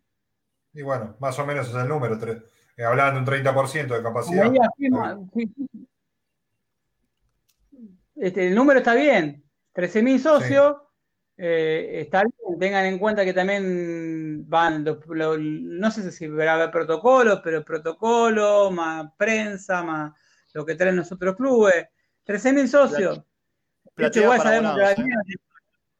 Platea para abonados. El tema es que hay que ver qué pasa con los abonados del año pasado, que no, no tuvieron ningún beneficio y pagaron y que van a tener un beneficio por... Sí, sí, sí, para el 2020 en Norte y Sur, los abonados 2020 van a tener eh, eso. Es el 30% de la fuerza que, tiene Sorens. La idea es ir incrementándose partido a partido. Eran 25 el primer partido, iba a subir a un 35, un 50, 70, 100. Para fin de año la idea es llegar a 100, o por lo menos 70. Eh, ahora hay que ver, porque no sabemos qué si. A oh, ojo también con esa jugada, porque si Scioli, y hablo de política nacional y hablo de San Lorenzo, siempre están conectados. Si Scioli eh, deja la embajada de Brasil y pasa a ser ministro de Turismo y Deporte, primero Gámez lo vamos a tener más cerca día a día, lo vamos a tener de vuelta acá. Melodiando Ciudad Deportiva, vuelve el perro arrepentido. De hecho, se está hablando de que él está armando su agrupación para lo que dijo Mario Benigni, no está muy alejado. Él está armando, de hecho, él tiene sus propios medios, el grupo la revista Panamá y el grupo Callao, eh, es un grupo que, así como está el grupo Bulle, responden a él. Eh, tiene pensado hacer el frente progresista para las próximas elecciones en la ciudad de Buenos Aires. Ya estaba armando contacto, estaba hablando con distintos operadores políticos para su candidatura dentro de dos años. Él vuelve a insistir por la capital federal, pero no para el peronismo. Esta vez con un radicalismo bis sería. Así que a estar atento porque me parece que le queda poca vida, pero si Scioli vuelve a ese ministerio, porque ya estuvo en ese ministerio en la época de kirchnerismo, no se olviden de que el líder es muy amigo de Scioli, pero muy amigo. De hecho, eh, un dirigente de San Lorenzo, que es Testaferro, que está por quebrar, es el Testaferro de esta muchacha, de Scioli. Está desaparecido, estamos buscando por todos lados. No sé si sabían eso. Así que ojaldre, porque si le vuelve a Argentina, vuelve con cierto poder, porque en Brasil como que dejó una buena imagen, se, despegó de, los últimos años la política argentina, se recicló. ¿No sería extraño que el líder, si vuelve Scioli, sabiendo que vuelve él, piense que puede tener una jugada en AFA? Por eso no, a estar atento la próxima semana a lo que pasa en la política nacional en el nivel de San Lorenzo. Gracias, Bruno. ¿Está Bruno? No se cayó internet. Sí, sí. Gracias, Bruno. Ahí va, ahí va, ahí va. Acá estoy.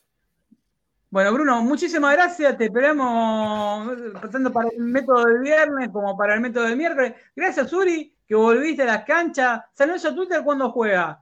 Porque es representante, es el emblema de San Lorenzo. Sí, sí, sí. La verdad que ahora estamos un muy buen equipo. Estamos muy, pero muy, pero muy eh, eh, con ganas de, empezar ya. Que este, este domingo van a estar eh, las, un amistoso y vamos a usar para probar los nuevos jugadores, pero hay unas circunpolaciones que me moví mucho más que Seto, claramente, y bueno, es más, de hecho en el torneo pusieron la regla de que podías traer un jugador de otro equipo y, rápidamente moví los papeles, hablamos, me puse en contacto y logré cerrar al crack de River, así que ahora va a jugar con San Lorenzo. Así que bueno, traje un refuerzo de lujo. Muy, bien, haciendo escuela, haciendo escuela de dirigentes. Sí, rápido. Durmiendo, así los jugadores. Ya ahora, ya ahora puedo cangrejear tranquilo, ¿viste? Porque yo ya traje los jugadores, yo ya ahora ya cumplí. Pero le dijiste que no pagaban, ¿no? Acá no se paga. no, no dijiste ningún ámbito. Por la duda, ya lo que después si no creen Dios, Si creen Dios, que no, Dios se. Advertile. Eh, Johnny muchísimas gracias. A ver, para la gente, ¿va a ser papá? ¿Cuándo? ¿Va a ser, ya sabes el sexo? No, todavía no. Eh, la última ecografía no quiso, no quiso mostrarse, así que hay que esperar un mes más, más o menos. ¿El cuadro está decidido o tenés pensado analizarlo seriamente? No, va, a sufrir como yo. Va a tener que ser de San Lorenzo, no queda otra. Pablo, para cerrar el programa, eh, ¿algo para decir? ¿Mandarle un saludo a alguien? No, Ale, bueno, gracias otra vez por la oportunidad, por poder charlar de San Lorenzo, sacar un poquito la bronca, el catarsis. Eh, y esperemos que la semana que viene podemos estar con un triunfo. Vendría bárbaro, un triunfo de visitante, jugando bien al fútbol, con dos goles de diferencia, qué iluso que soy, ¿no? Pero bueno, ya que estamos y tenemos margen para soñar, vamos a pensar que sería el cambio y a partir de ahora vuelve el buen fútbol a San Lorenzo. Gracias, A ver, para que tengan una idea, ustedes ven, se sintió un comentario. Eh, en Year tenemos en este momento 2.300 personas, después tenemos en la app 853 y después eh, tenemos en, YouTube tenemos 600 personas en lo que sería el vivo y 61 comentarios.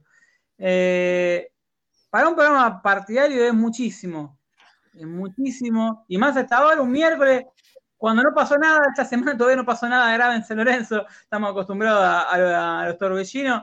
Eh, le agradecemos todo el del otro lado, porque hasta ahora se mantuvo la gente, se quedó al pie del cañón, siendo casi las 12 de la noche, así que estamos compitiendo con el líder, que lo mandaron a las 11 de la noche. En cualquier momento vuelve la anchita vicio y vuelve el video Y creo que lo mejor que le podría pasar, te digo, eh, si Pero bueno, ¿quién te dice la semana que viene? Yo te digo, si vuelve Scioli y Pichichi, no es una cosa que se levante la licencia y aparezca, y ahí sí que explota la Matrix. Es que por eso se queda en Sabrenzo, porque si no estuviera no podría acceder a AFA. Ese es el principal motivo. Y dame por qué te pensás que no se va de, San Lorenzo de todo. pensás que después ni de gobierno. Es como que es la casa que, no vendés, que te, separaste y volviste a armar una familia, pero tenés un departamento y por lo menos no lo vendés porque no sabés si el día de mañana tenés que volver. San Lorenzo es seguro. Tal cual, tal cual. Es seguro de los dirigentes. Bueno, agradecemos a todos los que estén del otro lado, sobre todo a Ramiro Brignoli y a la gente de San Lorenzo Redes. Nos vamos a encontrar el día viernes con el método San Lorenzo que también va a estar cargado, esperemos que de buena noticia, de alegría y de un manto de, paz, ¿no? Ya veo que mañana tendremos un quilombo se explota el club, eh, mejor no decir nada. Gracias. Yo le voy a decir, Bruno, Pitón no. ¿Cómo querés que te llame? ¿Bruno directamente? ¿Salorencismo? Sí, Bruno, Salorencismo. Muchos me dicen Salorencismo porque mi canal es Salorencismo. Eh, así que me da igual. Lo que sí, claro que no me llamo San Lorencismo, porque algunos nunca supieron mi nombre. El emblema de San Lorenzo en Twitter, San Lorenzo en Twitter, el tipo capitano que le roba jugadores a River, mira, ya está, Zeto sacada del medio, el tipo que aparte le grabó los spots del torneo de Twitter de, oficial de la AFA, de, la Super League, y no pudiste jugarlo, el clásico encima, pero vendiste un humo hermoso, la verdad. Sí, cuando sí, pero bueno, fue por el COVID, yo si no hubiese estado, pero bueno. Pero bueno, ahora va. ¿Se te acercó Moretti de casualidad con los torneos de, Twitter? ¿Por qué se acerca todo lo que es nuevo? Sí, sí, él nos comentó a nosotros que estamos.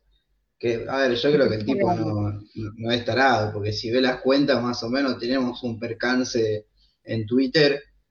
Y sí, sí, se nos acercó y, y nos habló de, las, de reganarnos las camisetas, porque nosotros todavía no estaba la camiseta que nos mandamos a hacer, entonces todos jugamos con camiseta diferente y nos mandó un mensaje para, para hacernos las camisetas. Y bueno, después, ¿eh? y después pasó todo lo que pasó y ya no dio la cara más porque bueno. Desapareció. Y sí. Ahora vos fíjate que se acerca algo nuevo a San Lorenzo y aparece Moretti, está ahí, aparece el, eh, el cocinero de, que hacían los memes, que aparecía detrás de escena, ahí está Moretti. La verdad, me sorprende, no me sorprende lo que dice. En su momento nosotros cuando estábamos, mi, programa se acercó eh, de otra forma, de, de otros tipos. El tipo está ahí, ve que algo funciona y está ahí y tiene su, gente. No, no me extraña, no, se maneja mal en ese sentido. En ese sentido no es ningún boludo. Johnny, eh, muchas gracias, gracias Pablo, gracias Bruno, gracias Uri. Eh, gracias a los que no pudieron ser Lili, a Leandro, a, bueno, la gente de Orden y Progreso lo vamos a tener muy pronto. Esperemos que la próxima podamos sacar tanto a, Mariano como a Marcelo, eh, culota, me aclaro por la duda. Eh, y también, bueno, estamos a la espera de la gente de Soñar Boedo. Hoy hablé con el Turco Mera, que, que, se comprometió que va a estar en el programa, así que en cualquier momento lo tenemos al Turco Mera también acá, como una de las voces de Soñar Boedo. Y bueno, todo este paso político que llevamos diciendo y que se vayan a presentar elecciones, le vamos a dar lugar para que la gente lo descubra y también nosotros, ¿no? Descubramos qué, qué ideas tienen. Gracias a todos, esto fue el método San Lorenzo por deltamedios.com. Chao.